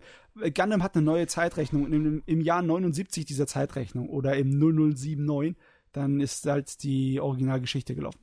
Wird bei Iron Blooded Orphans eigentlich mal gesagt, wann das spielt? Ich glaube Ich nicht, weiß- ne? Ich weiß gar nicht, ob es wirklich im Originaluniversum spielt. Ich glaube, die haben da irgendwann mal eine Zeit genannt. Ich bin mir jetzt nicht sicher. Kann sein. Ich meine, bei Bla Iron Blooded Orphans wäre das so, dass es einfach nur sehr weit nach der Gundam Nein, ja. spielt. Aber ich bin mir fast sicher, dass es nicht dasselbe Universum ist. Hm. Aber Ja. nur fast. Es ist nicht gleich 0%. Also, Oh ich bin mir eigentlich fast 100% sicher, dass es ein anderes Universum ist. Okay. Ja, Gundam Thunderbolt. Wem könnte ich das empfehlen? Gundam-Fans. Hm, Also, ich weiß nicht. Gundam-Fans haben es wahrscheinlich eh schon gesehen. Gundam-Fans haben wahrscheinlich eh schon gesehen. Auch Vom wieder recht. optischen her, ich kann es allen empfehlen, die Anime mögen, die im Stil der 80er Jahre mit Budget ohne Ende gemacht wurden. Mit den aufwendigen Schattierungen und der äh, äh, ausdrucksstarken Linienführung und den genialen Animationen, die halt bei Gundam immer herkommen. Die Kämpfe sind sehr, sehr gut, nur sie, sie sind nicht so gemacht, dass sie das Kampfgeschehen so sehr aus, äh, ja, so schmücken. Also es ist nicht so, dass es so ein rasanter, fett choreografierter Kampf ist wie in einem Actionfilm. Es hat eher so ein bisschen Distanz, noch, noch ein bisschen Distanz. Es wird schon Kriegsfilm. Kriegsfilm ist so ziemlich die beste äh, Bezeichnung, die ich dafür geben kann. Ähm, Okay. Mecha-Fans? Ja, Mecha-Fans? Sowieso. Mhm. Das Gundam. Ne? Ja, ich weiß. Aber ich wollte es mal erwähnt haben nochmal. Ja. Besonders weil hier, da sind öfters mal so Gundams in Einsatz, die nicht unbedingt diese eleganten, sich schnell bewegenden Viecher sind, besonders weil alles hier im Weltall gekämpft wird und dann die Gundams teilweise vollgepackt sind mit Schutzschilden und Waffen und eigentlich so noch ein riesiges äh, fliegender Panzer sind. Okay. Also ich habe nichts gegen riesige fliegende Panzer. Ja. Das klingt cool. Ich mag Star Fox. Ja, auf jeden Fall, es ist nicht zu kurz. Und Du Barrel! Panzer, mein Arsch. Ähm, ey, es ist ein Panzer. Also nicht Ja. das Fliegende, also nicht das Teil, sondern halt, ne? Ja, Land Panzer ist ein Panzer. Ja. Ja. Ja, guck mal, äh, vieles verlieren hat man nichts. Wenn einem die erste Episode gefallen hat, dann kann man auch den letzten drei gucken. Ich meine, so lang geht das nicht. Wenn man, wenn einem eine Episode gefällt, kann man doch gleich alle schauen. Alle sind ja auch in Ordnung. Ja, ich meine, so viel Geschichte ist da nicht da. Also im Endeffekt, Mecha-Fans, Gundam-Fans haben sie wahrscheinlich so oder so schon geschaut. Ja. Und äh, 80er Jahre meintest du? Ja, Leute, die alte Sale-Animationen und diesen Stil mögen, Mhm. Die kommen da auch gut auf ihre Kosten. So Ja. eigentlich jeder, der gute Animationen und gute Zeichnungen mag, kommt auf seine Kosten dabei. Da hat man. Wer sollte nicht gute Animationen und gute Zeichnungen mögen? Ja, vielleicht gibt es einige, die legen es drauf an, trashige Animationen zu haben. Nee, es mit demselben. Charakterdesign, bloß anderen Haarfarben und Augenfarben. Für mindestens sieben verschiedene Charaktere. Du, es gibt genug Leute, die tun die simplen Stile vorziehen. Also die Stile wie zum Beispiel äh, bei Summer Wars oder äh, das Mädchen, das durch die Zeit springt. Diese ohne Schattierungen und mit ganz, ganz ähm, blassen Linien. Die eigentlich nur die Aus- und, und dünnen Farben. Es gibt Leute, die finden, meinen, das sind bessere Animationstechniken. Hm. Ne? Also nicht Okay. unbedingt die, äh, den Stil und den Geschmack von anderen Leuten gleich mal platt machen. Ne? Ja, wirklich, Kevin. Ja, Menschen sind komisch. Es tut mir leid. Ja. Eigentlich wäre ich damit fertig. Ich hätte noch vielleicht einen Nachtrag. Ich habe die erste Episode von Berserk gesehen. Genau, da wollte ich dich eh fragen, ob du Ähm, die ja, gesehen hast. raus. Also, Ich meine, immer her damit. Die neue Berserk-Serie ist äh, ein Chaos. Ja, ich glaube, so kann man also es gut bestätigst du die Meinung, die ich bisher gelesen habe. beschreiben. Folgendes. Es ist eine Mischung aus 2D und 3D-Animation. Und es ist eine Extremmischung von Qualitätsunterschieden. Teilweise sieht die 2D-Animation zum Kotzen aus, teilweise sieht sie toll aus. Teilweise sieht die 3D-Animation richtig, richtig schlecht aus. Also Jahr 2000 schlecht. Und dann sieht sie teilweise auch wieder gut aus. Und äh, storytechnisch ist es so, dass sie zwar Material aus dem Manga verfilmt haben, gleich in der ersten Episode, der bisher noch nicht äh, in, als Anime kam, aber dann auch deutlich gemacht haben, sie werden sofort eine Menge Manga-Material überspringen. So fünf Bände an Manga-Material wird wahrscheinlich übersprungen, um dann gleich in eine spätere Story reinzuspringen. Und ich weiß nicht, was ich davon halte. Ich bin ja froh, dass wenn jemand eine Adaption von einem Werk macht, dass er sich nicht unbedingt sklavenhaft an die Originalvorlage hält. Das kann ja manchmal gut werden. Aber die kommen her und sagen, so, wir führen das jetzt ein, wir halten uns im Brissengeweichen richtig an den Manga und dann werden die Leute angeführt und denken, oh, jetzt kommt diese ganze Story. Nein, das überspringen wir alles. Wir fangen jetzt damit an. So, okay. Das Einzige, was ich, mich daran stört, ist, dass irgendwie die Atmosphäre, die der Berserk-Manga gemacht hat, besonders zu der Zeit chronologisch, die nach den Kinofilmen spielt, nach der goldenen Ära, dem goldenen Zeitalter, die ist sehr, sehr düster und sehr bedrückend und die ist sehr lang und ausführlich einem an den Kopf geschmissen worden, dass dann die ersten Lichtblicke oder ersten Veränderungen in dieser Welt wirklich was bedeutend sind. Und die sagen, wir geben euch ungefähr eine halbe Episode von dem alten Manga-Material, den düsteren und brutalen und hässlichen, und dann springen wir gleich in, äh, in die Story, äh, die dann später kommt. Und dann so, ich bin mir nicht so bewusst, also ich bin nicht überzeugt, dass das funktioniert. Besonders optisch. Sie, der, der Anime sieht halt hässlich aus durch seine extreme Mischung aus Qualitätsunterschieden und 2D und 3D. Es passt halt auch gar nicht zu Fantasy, dieses 3D. Also es ist wirklich schlechter als das, was Polypon Pictures produziert. Und dann im Fantasy-Setting ist es irgendwie so. Hm. Aber was man richtig positiv sagen muss, der Sound ist geil. Musik nicht so. Musik ist komischerweise nicht so. Also es ist ein äh, Fuzzi, der für die Berserk-Musik sehr, sehr bekannt ist. Gott, mir fällt jetzt sein Name nicht ein. Äh, der macht so sehr progressive Elektro-Opera-Zeugs dafür. Ähm, Okay. Interessante Mischung. Ja, aber. Ah, warte, ich, ich guck mal, wie er heißt. Okay. Das Problem ist, der kommt weder im Intro noch im Outro, noch weder im Opening noch im Ending noch in der Episode vor.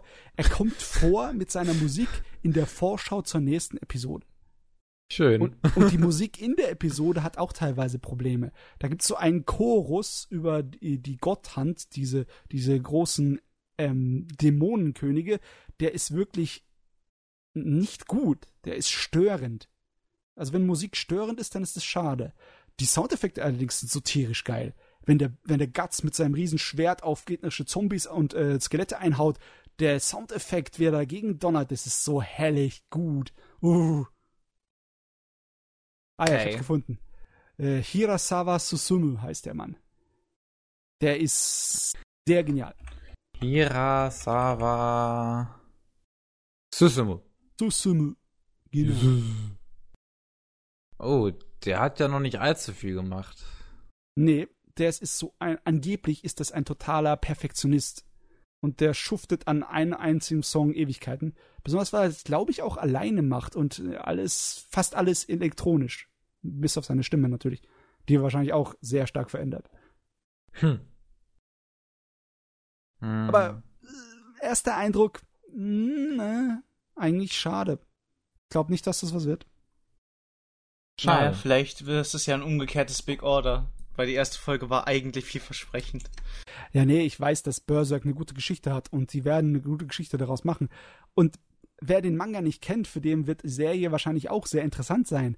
Nur für das Wer den Manga nicht kennt, hat wahrscheinlich nicht die Qualen, immer auf die nächsten zu warten. Ja, und ich weiß sowieso nicht, was er damit anfangen soll, weil das ist dann nicht unbedingt eine Story, die einen sich erklärt, wenn man das Ding nicht kennt. Groß. Ah, Ich weiß nicht, was ich davon halten soll. Für eine Umsetzung des Meisterwerks Berserk war die erste sehr Episode enttäuschend, ja. Das ist jetzt schade, dass ich hier voll auf den Downer ende hier, aber Hm. es Voll ist halt traurig, so. was du hier machst. es ist Keine halt so. Sorge, dafür setze ich dann halt weiter mit. Ja. Jojo Ja. muss jetzt wieder was Schönes erzählen. Ich hab, ich hab zwei, also halt, außer Ludoku habe ich halt nur noch einen. Danke, Malte. Hey, Matze. Danke, Malte. Ja, ja, ich- nee, das immer mich wieder schreibt, mich, schön. schreibt, mich schreibt noch nebenbei ein gewisser Malte an.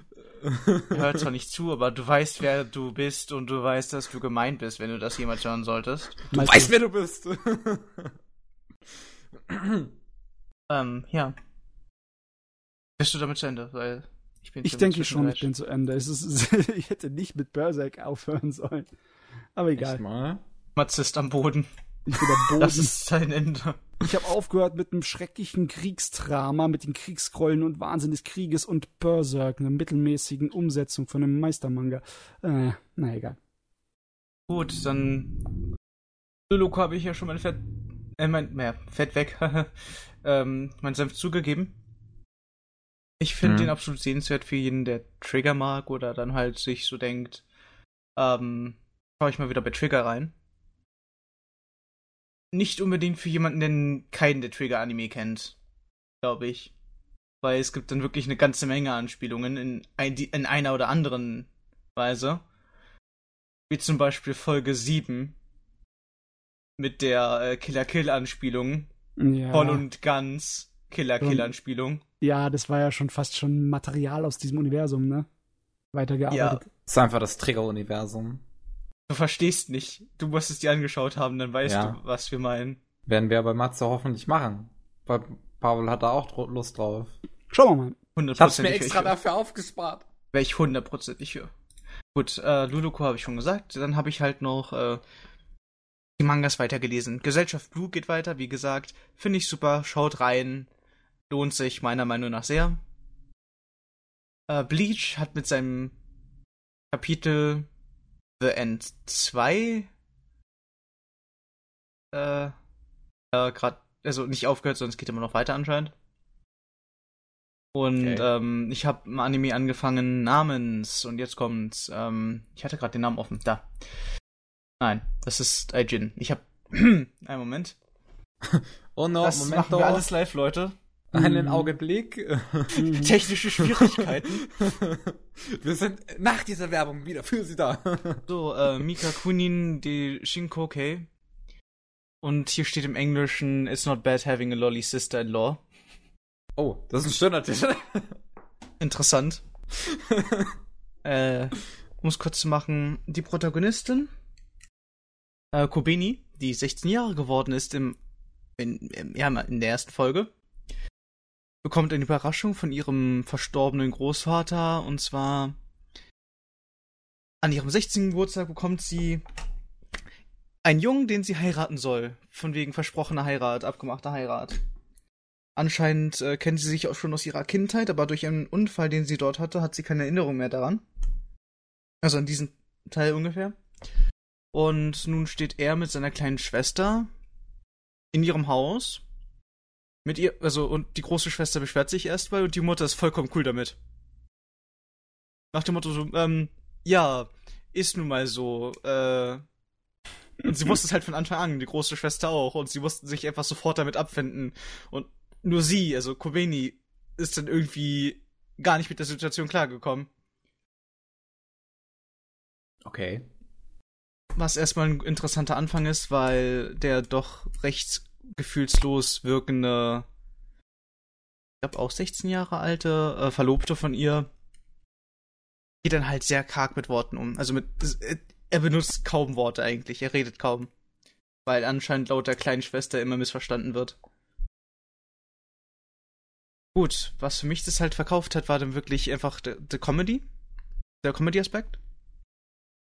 Weil es ist irgendwie so, dass die große Schwester von Kobeni, also Benio, sehr interessante Namen so im Nachhinein betrachtet. Schon, auch für japanische Verhältnisse. Ja.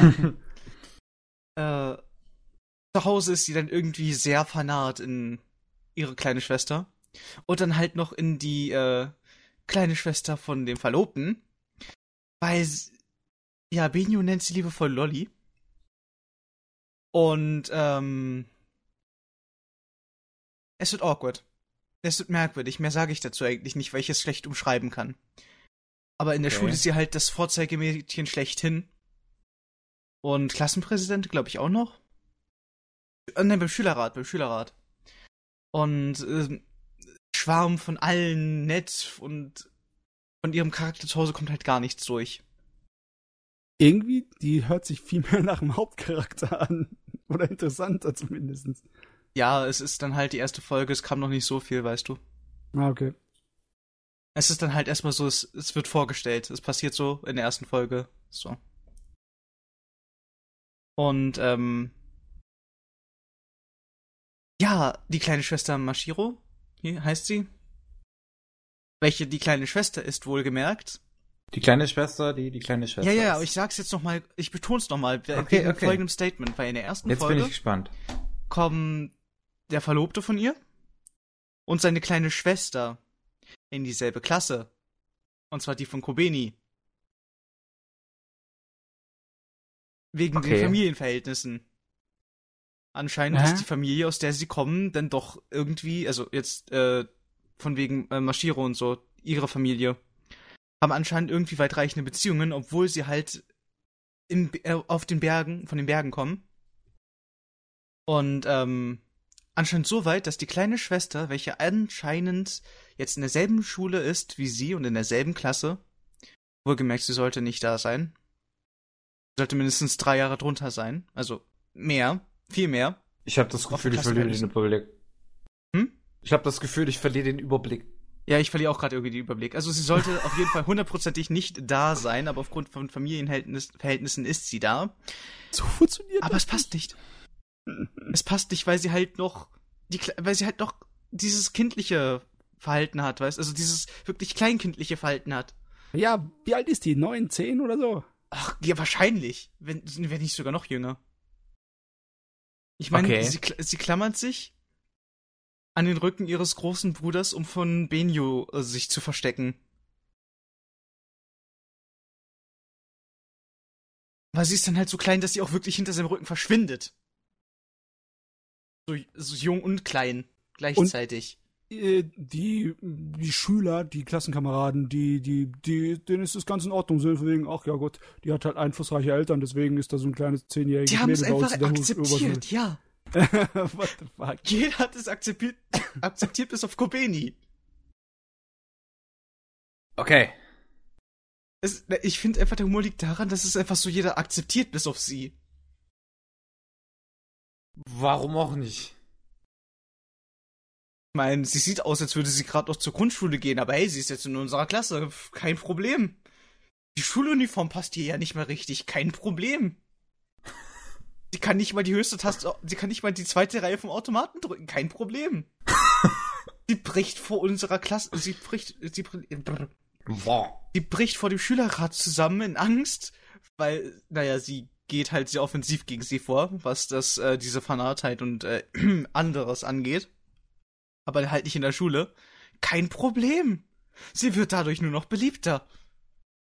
Sag mal, wer, wer, wer, wer sind die Hauptcharaktere von der Serie? Das kleine Mädel und die große Schwester oder unsere zwei, äh, Eigentlich, Ja, eigentlich, Verlobten. eigentlich das kleine Mädchen und die große eigentlich Schwester. Ja, eigentlich. Gut. Ich glaube, jeder bekommt das Hauptcharakter-Treatment so gefühlt. Ich meine, es ist ja im Original Neon-Komma. Es ist ja, Mhm. die Gags werden wahrscheinlich im Vordergrund stehen. Ne? Ja. Vor allem, weil halt der, der Verlobte wortkarg ist. Und sehr leicht missverstanden werden kann. Ich finde auf jeden Fall, wenn ich mir so Bilder angucke, sieht das auch recht hübsch aus. Es sieht recht hübsch Es aus, aber von Kobeni und Benio leiden an dem, äh, wir wissen nicht, wer unser Vater ist, Syndrom. Weil, äh, also es ist zwar die erste Folge, der Vater wurde nicht gezeigt, aber die Mutter hat schwarze Haare. Kobeni hat leicht rot-pinke Haare und Benio hat orange-braune Haare. Es ist immer problematisch, wenn man im Anime äh, Genetik und Haarfarben versucht zu verbinden. Ja, ich meine, was ich aber halt irgendwie cool finde, sind diese Haare, wie die aussehen.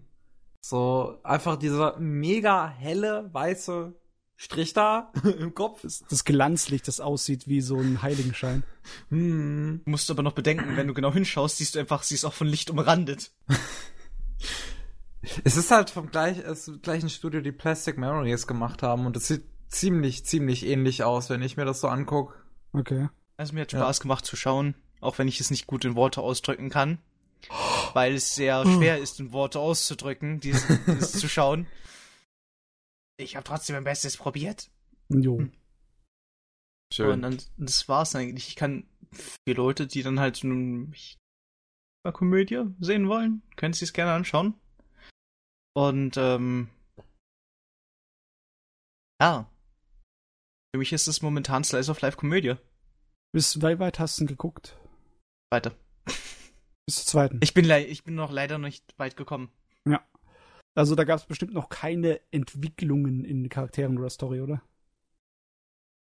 Hm, nicht großartig, nur dass Kobeni keinen Bock auf die Ehe hat. Es fing so an zu 16, jetzt kann ich mir endlich einen Freund suchen und sowas und dann so, ja, das ist dein Verlobter. Bäh. Ja.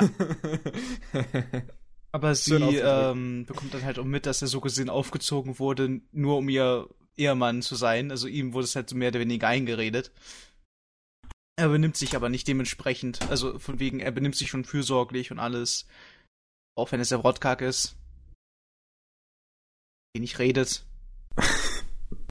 ja, es ist okay, du brauchst es, glaube ich, nicht noch länger zu sehen. Nee, ich möchte es auch nicht länger ziehen, sonst wird es wirklich noch mehr merkwürdig. Auf Jo. jeden Fall Slice of Life Comedy, wer es sich anschauen möchte, Kann das tun. kann das gerne tun.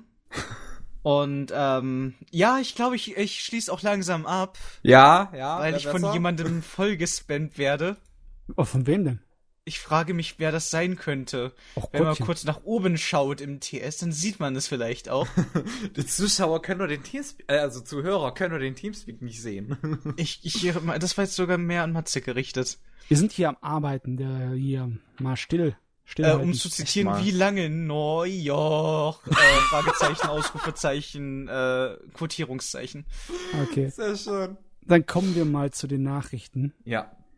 Bip, bip, bip, bip, bip, bip.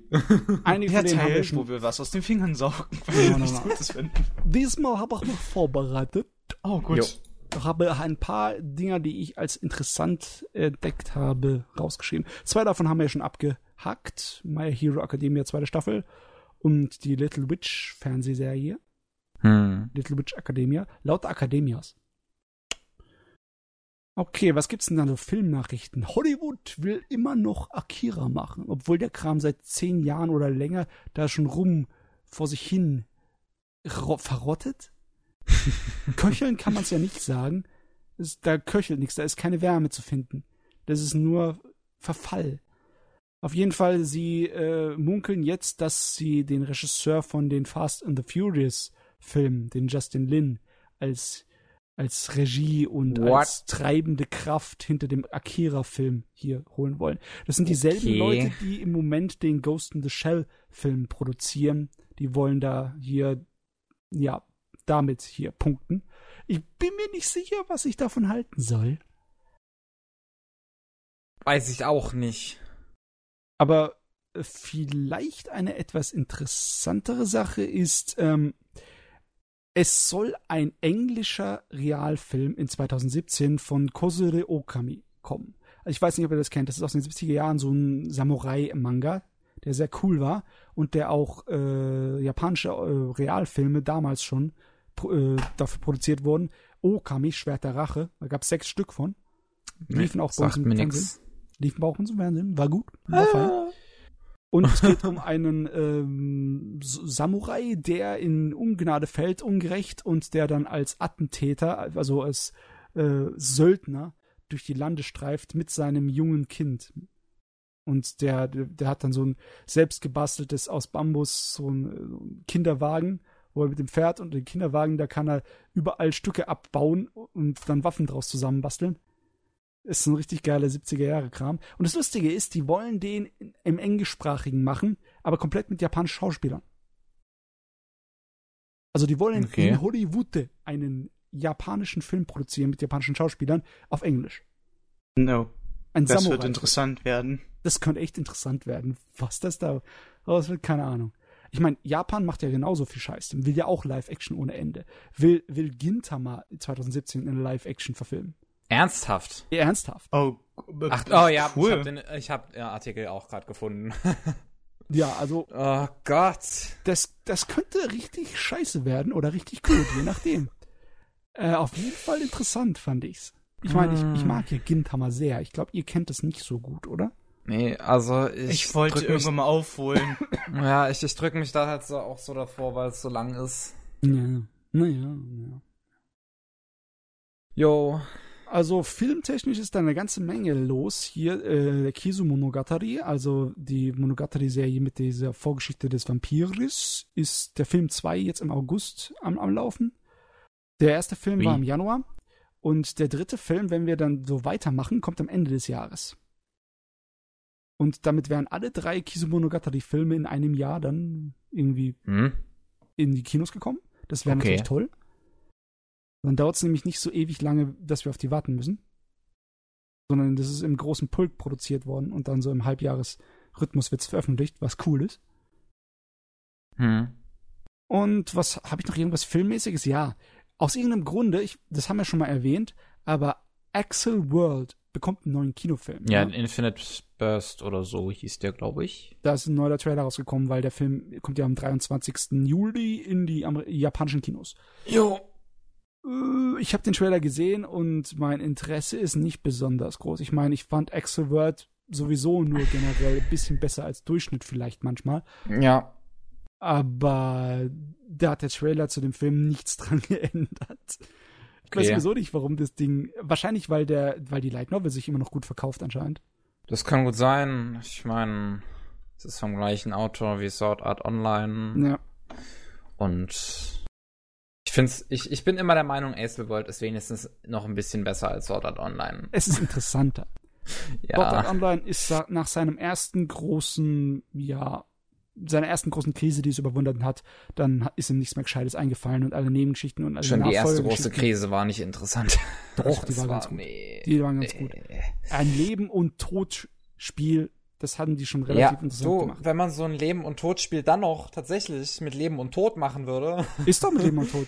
Die Leute, Nein. die da drin storben, sind in Wirklichkeit auch gestorben. Ja, und? Wann, wann, wann ist dir wirklich das Gefühl von Bedrohung gekommen in Sword Art Online? Wann? Einmal, in der dritten Episode, kommt das vor.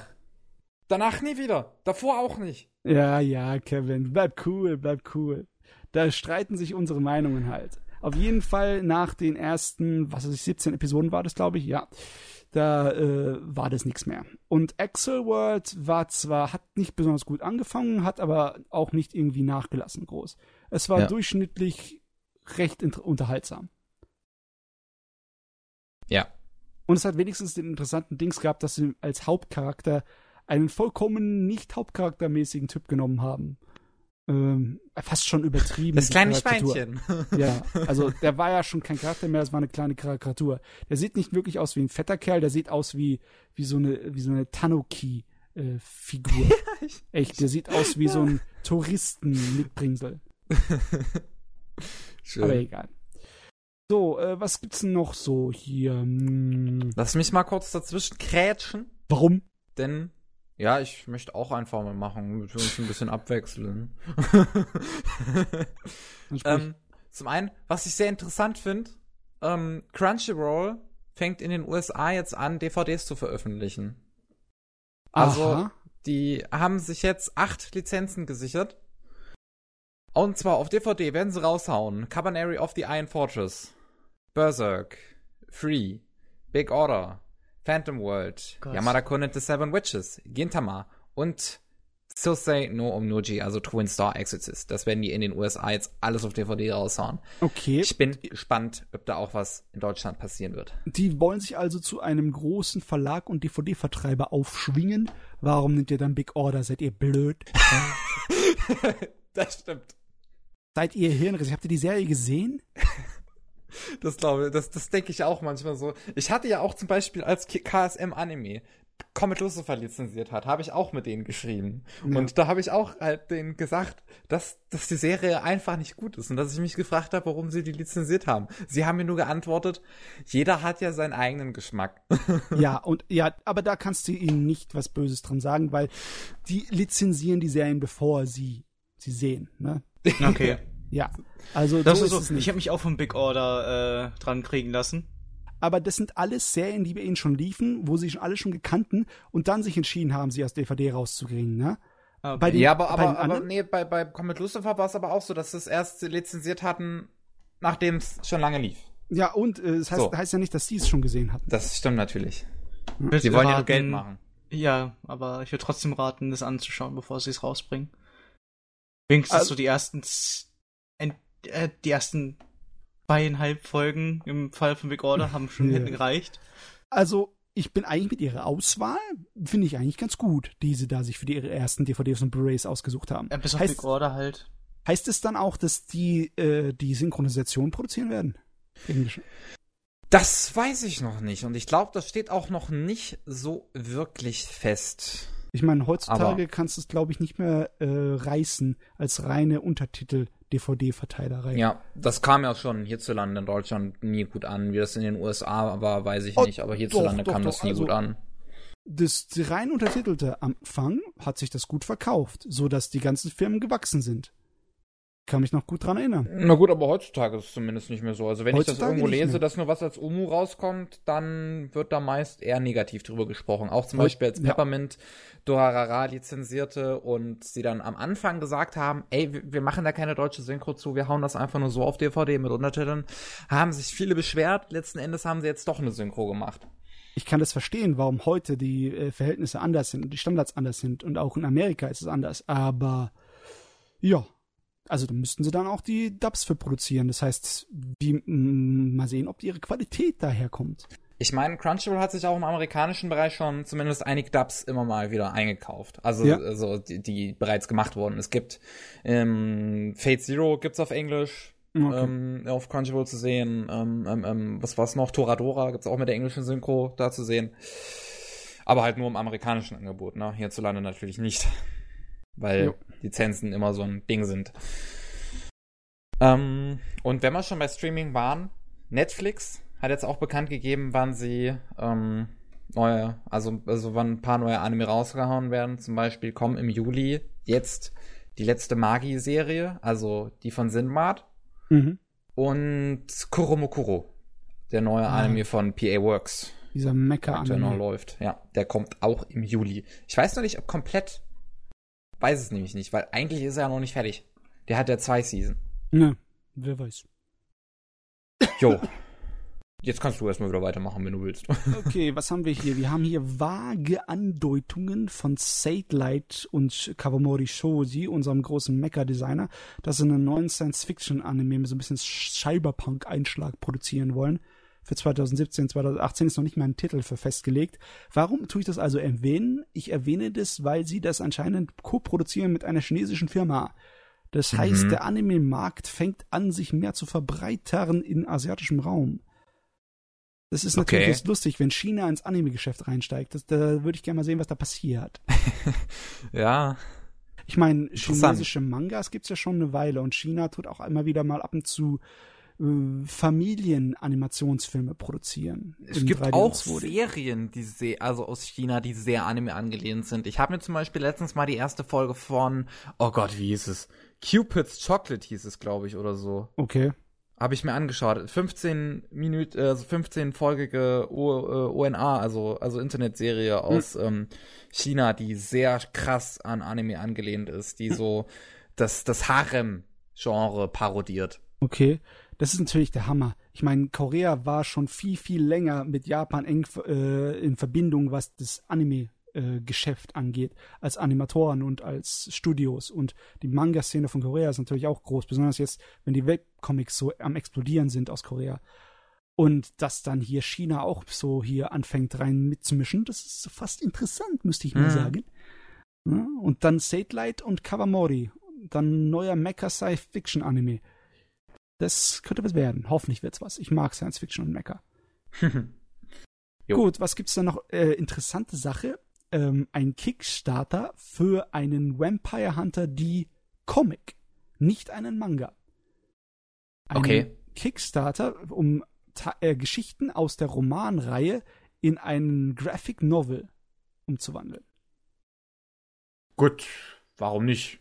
Das ist, oh, das ist mal eine feine Wenn Leute Sache. da das Bock drauf haben, ne? das passiert nicht so oft, dass da jemand sagt, hey, da ist diese japanische Serie, Literatur oder ein Light Novel oder ein Manga und sonstiges und wir möchten dazu einen äh, westlichen Comic produzieren. Ich finde das geil. Ja. Und ich hoffe, dass der Kickstarter hier so dick fett Erfolg hat.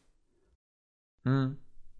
Weil Ja. sowieso äh, der Stil von Vampire Hunter D, der Illustrator dazu ist der äh, Amano Yosutaka. Und der Mann hat einen Stil, der überhaupt nicht mangamäßig ist. Und, also größtenteils nicht. Und ich kann mir vorstellen, wenn sich da ein gescheiter Künstler aus dem westlichen Bereich dran setzt, dann könnte was Lustiges draus machen.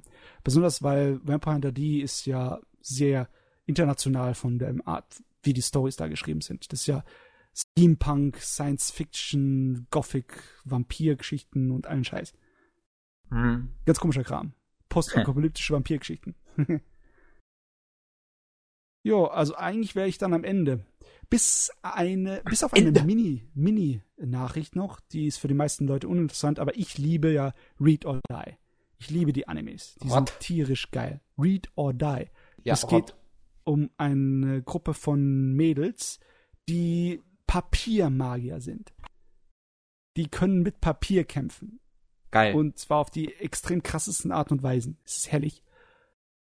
Und die Serie ist wunderbar äh, klasse. Die OVA und die Fernsehserie sind alle beide super. Und es ist im Original eine Romanserie, die seit Ewigkeiten im Limbo sitzt, im Fegefeuer.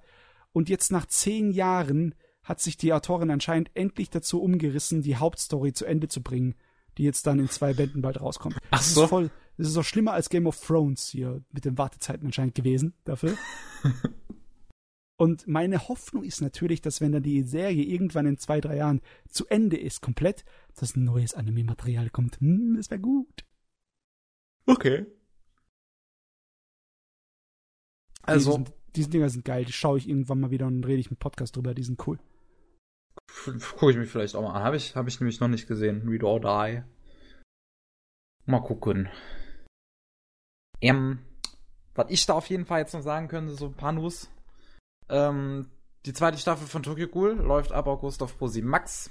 Wer Bock hat und schon die erste Staffel oder so auf Deutsch geguckt hat und da aus welchen Gründen noch immer noch drauf Bock hat, der kann sich die angucken. Pavel Ähm, empfiehlt es nicht. ich auch nicht. Pavel empfiehlt es Ähm, nicht. Blue Exorcist bekommt einen neuen Anime. Ich glaube, das soll eine neue Serie werden. Blue Exorcist ist aus irgendeinem Grunde gerade hier wieder so ein Beliebtheits Beliebtheitsaufschwung in Japan. Überall hört man Zeugs davon. Echt? Ja, Okay. So ziemlich, ja. ja. In meinem Freundeskreis eigentlich auch.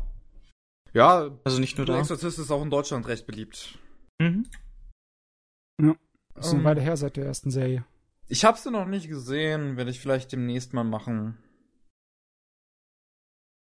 Ähm, UQ, äh, UQ Holder wird animiert, bekommt ein Anime. Äh, sollte ich mir was sagen? Ähm, Pavel hat schon mal drüber gesprochen im Podcast. Das war. Gott, von wem war das noch gleich? Das war von irgendeinem Typen, den man kennt. Einen Okay. Moment. Ich, ich, ich recherchiere noch mal kurz hier live nebenbei.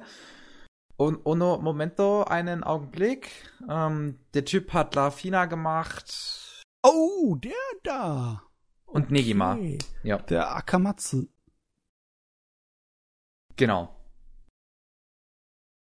Was hat er denn da verbockt? Normalerweise ist Akamatsu der Harem- und Fanservice-Mensch, aber das sieht nicht nach Harem und Fanservice aus, groß. Aber ich weiß noch, also ich weiß nur noch, dass Pavel schon mal sehr schlecht im Podcast darüber geredet hat. Oh, okay. Ja. Hm. Hm, hm. Hm. Ähm. Eine News hatte ich noch, aber die habe ich gerade komplett aus den Augen verloren. Verdammt, wo habe ich die hingelegt? Wie sieht der Schreibtisch aus? ähm. Ähm. Ach genau. Animax hat ja jetzt aufgehört. Am Donnerstag war der letzte Sendetag von Animax im Fernsehen. Mhm. Und jetzt sind sie ja auf die On-Demand-Ding umgestiegen. Dass man nur über Vodafone erreichen kann. Hä? Das ist nicht besonders intelligent. Verstehe ich auch nicht ganz. Und ähm, ja, die haben auch bisher kaum Lizenzen. Also man kann sich ja vielleicht mal angucken. Wir haben ja schon ein paar Mal über Akiba Pass geredet.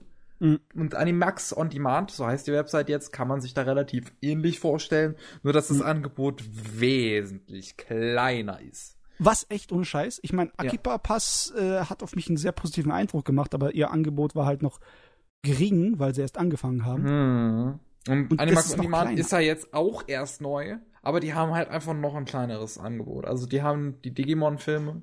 Ich wirklich, ich kann es gerade eben vorlesen, was es alles ist, und das sind wir schnell, sehr schnell fertig mit. Die haben die Digimon-Filme, Fate Zero, Guilty Crown, ähm, Rin, Daughters of, uh, Daughters of Nenosnia, Sailor Moon Crystal, Samurai Girls, Steins Gate und Sword Art Online. Aber im August soll noch Free hinzukommen. Yay. Äh, okay. Mal sehen. Also ich wünsche Ihnen alles Gute. Es wäre scheiße, wenn irgendein Anbieter äh, einfach so verschwinden würde, der so lange versucht hat, mit dabei zu sein. Ja, sieben Jahre sind ja jetzt im Fernsehen gelaufen, ne?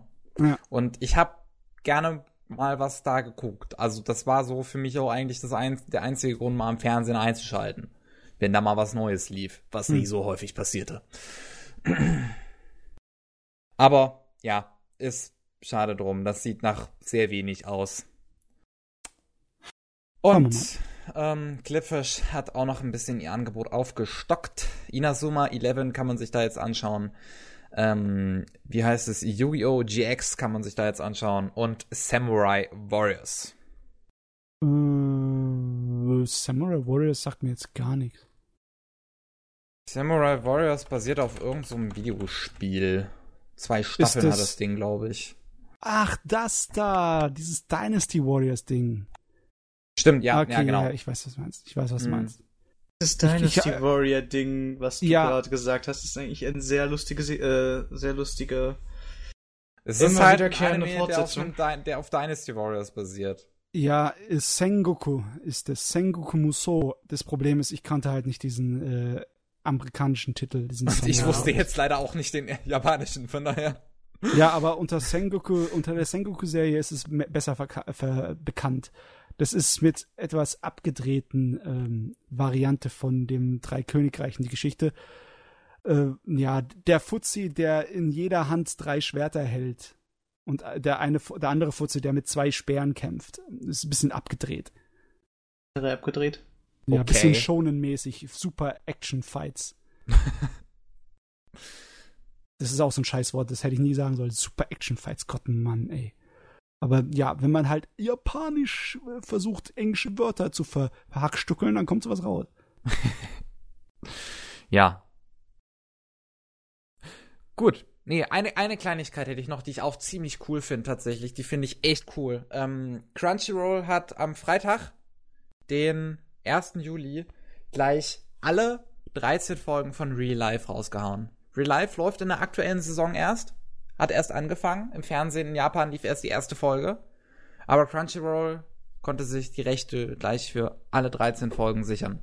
Kann man also, sich allerdings auch nur komplett angucken bisher, wenn man Premium hat. Okay. Also Crunchyroll geht daher und schielt rüber zu Netflix und sagt, das können wir auch. ja, so ungefähr. Finde ich Naja. ziemlich cool. Finde ich echt cool. Crunchyroll halt. Hier Crunchyroll-Werbung einfügen. Jo. Gut, aber sonst könnte ich jetzt, glaube ich, noch über Simulcast reden oder so. Ich finde ich, finde ich, finde ich jetzt nicht als so wichtig, wer die ganzen Angebote da so hat. Das kann man eigentlich auch selbst herausfinden. Ist Ja. irgendwas wirklich man so- brisant Interessantes dabei? Oder eher nicht? Ah, ich weiß nicht wirklich. Also, Rewrite läuft jetzt zum Beispiel bei Peppermint Anime, also bei Akiba Pass. Mhm. Die ist die erste Folge heute rausgekommen, die ist 50 Minuten lang. Bin gespannt drauf, weil es ja eine Visual Novel ursprünglich ist von Ki. Und Ki sind ja die Leute, wo vorher Jun Maeda nur Zeug dafür geschrieben hat, aber Mhm. nach, ähm, nach, nach, wie hieß es, nach Little Busters hat er aufgehört, selbst zu schreiben und hat Anime geschrieben, wie Angel Beats und Charlotte. Jo. Mm, von daher, weiß nicht. Auch daher, weil es von 8-Bit animiert ist und ich und mir nicht ein guter Anime von 8-Bit einfällt. also, Ihr könnt es nicht sehen, aber ich, ich tu gerade mit den Schultern so zuckeln, ne? Es ist nicht so. ja, Nichts also zu es sagen. gibt, gibt, gibt nicht wirklich was Spannendes zu berichten. Man, wie gesagt, kann man selbst nachschauen. Interessant finde ich, dass Anime On Demand sich Love Live gesichert hat. Ach, dieser Idol-Kram. What the fuck? In Japan verkauft sich sowas, aber ich weiß nicht wirklich, ob das einem globalen Publikum so zusagt. Ich kann mir auch nicht wirklich vorstellen, dass es jetzt zum Beispiel hier in Deutschland gut ankommt. Aber hey, Anime On Demand hat sich Love Live geholt. Hm. Warum nicht? Hm. Ähm, Im amerikanischen Fernsehen lief das ja, glaube ich, auch schon auf irgendeinem Sender. Ich glaube, bei Nickelodeon läuft das in den USA, Love Live. Okay. Ich bin mir da jetzt aber nicht so sicher. Aber hm, muss man sehen, wie sich sowas hierzulande durchsetzen kann. Ich Ja. kann es mir echt nicht vorstellen eigentlich. Weil wir haben da doch eine gewisse andere Kultur. Aber hey, gut, mir fällt nichts mehr ein. Alles Okay. durchgekaut. Gut, das war der 57. Anime Slam Podcast. Wir haben heute eigentlich lang genug geredet, würde ich mal so behaupten. Ja. Und ähm, dabei waren Jojo. Ja, ich bin auch ab und zu wieder dabei. Wo ist? Das ist schön. Ja. Pengwort. Jo, auf Wiedersehen. Und ich, das Darkev. Tschüss. Tschüss.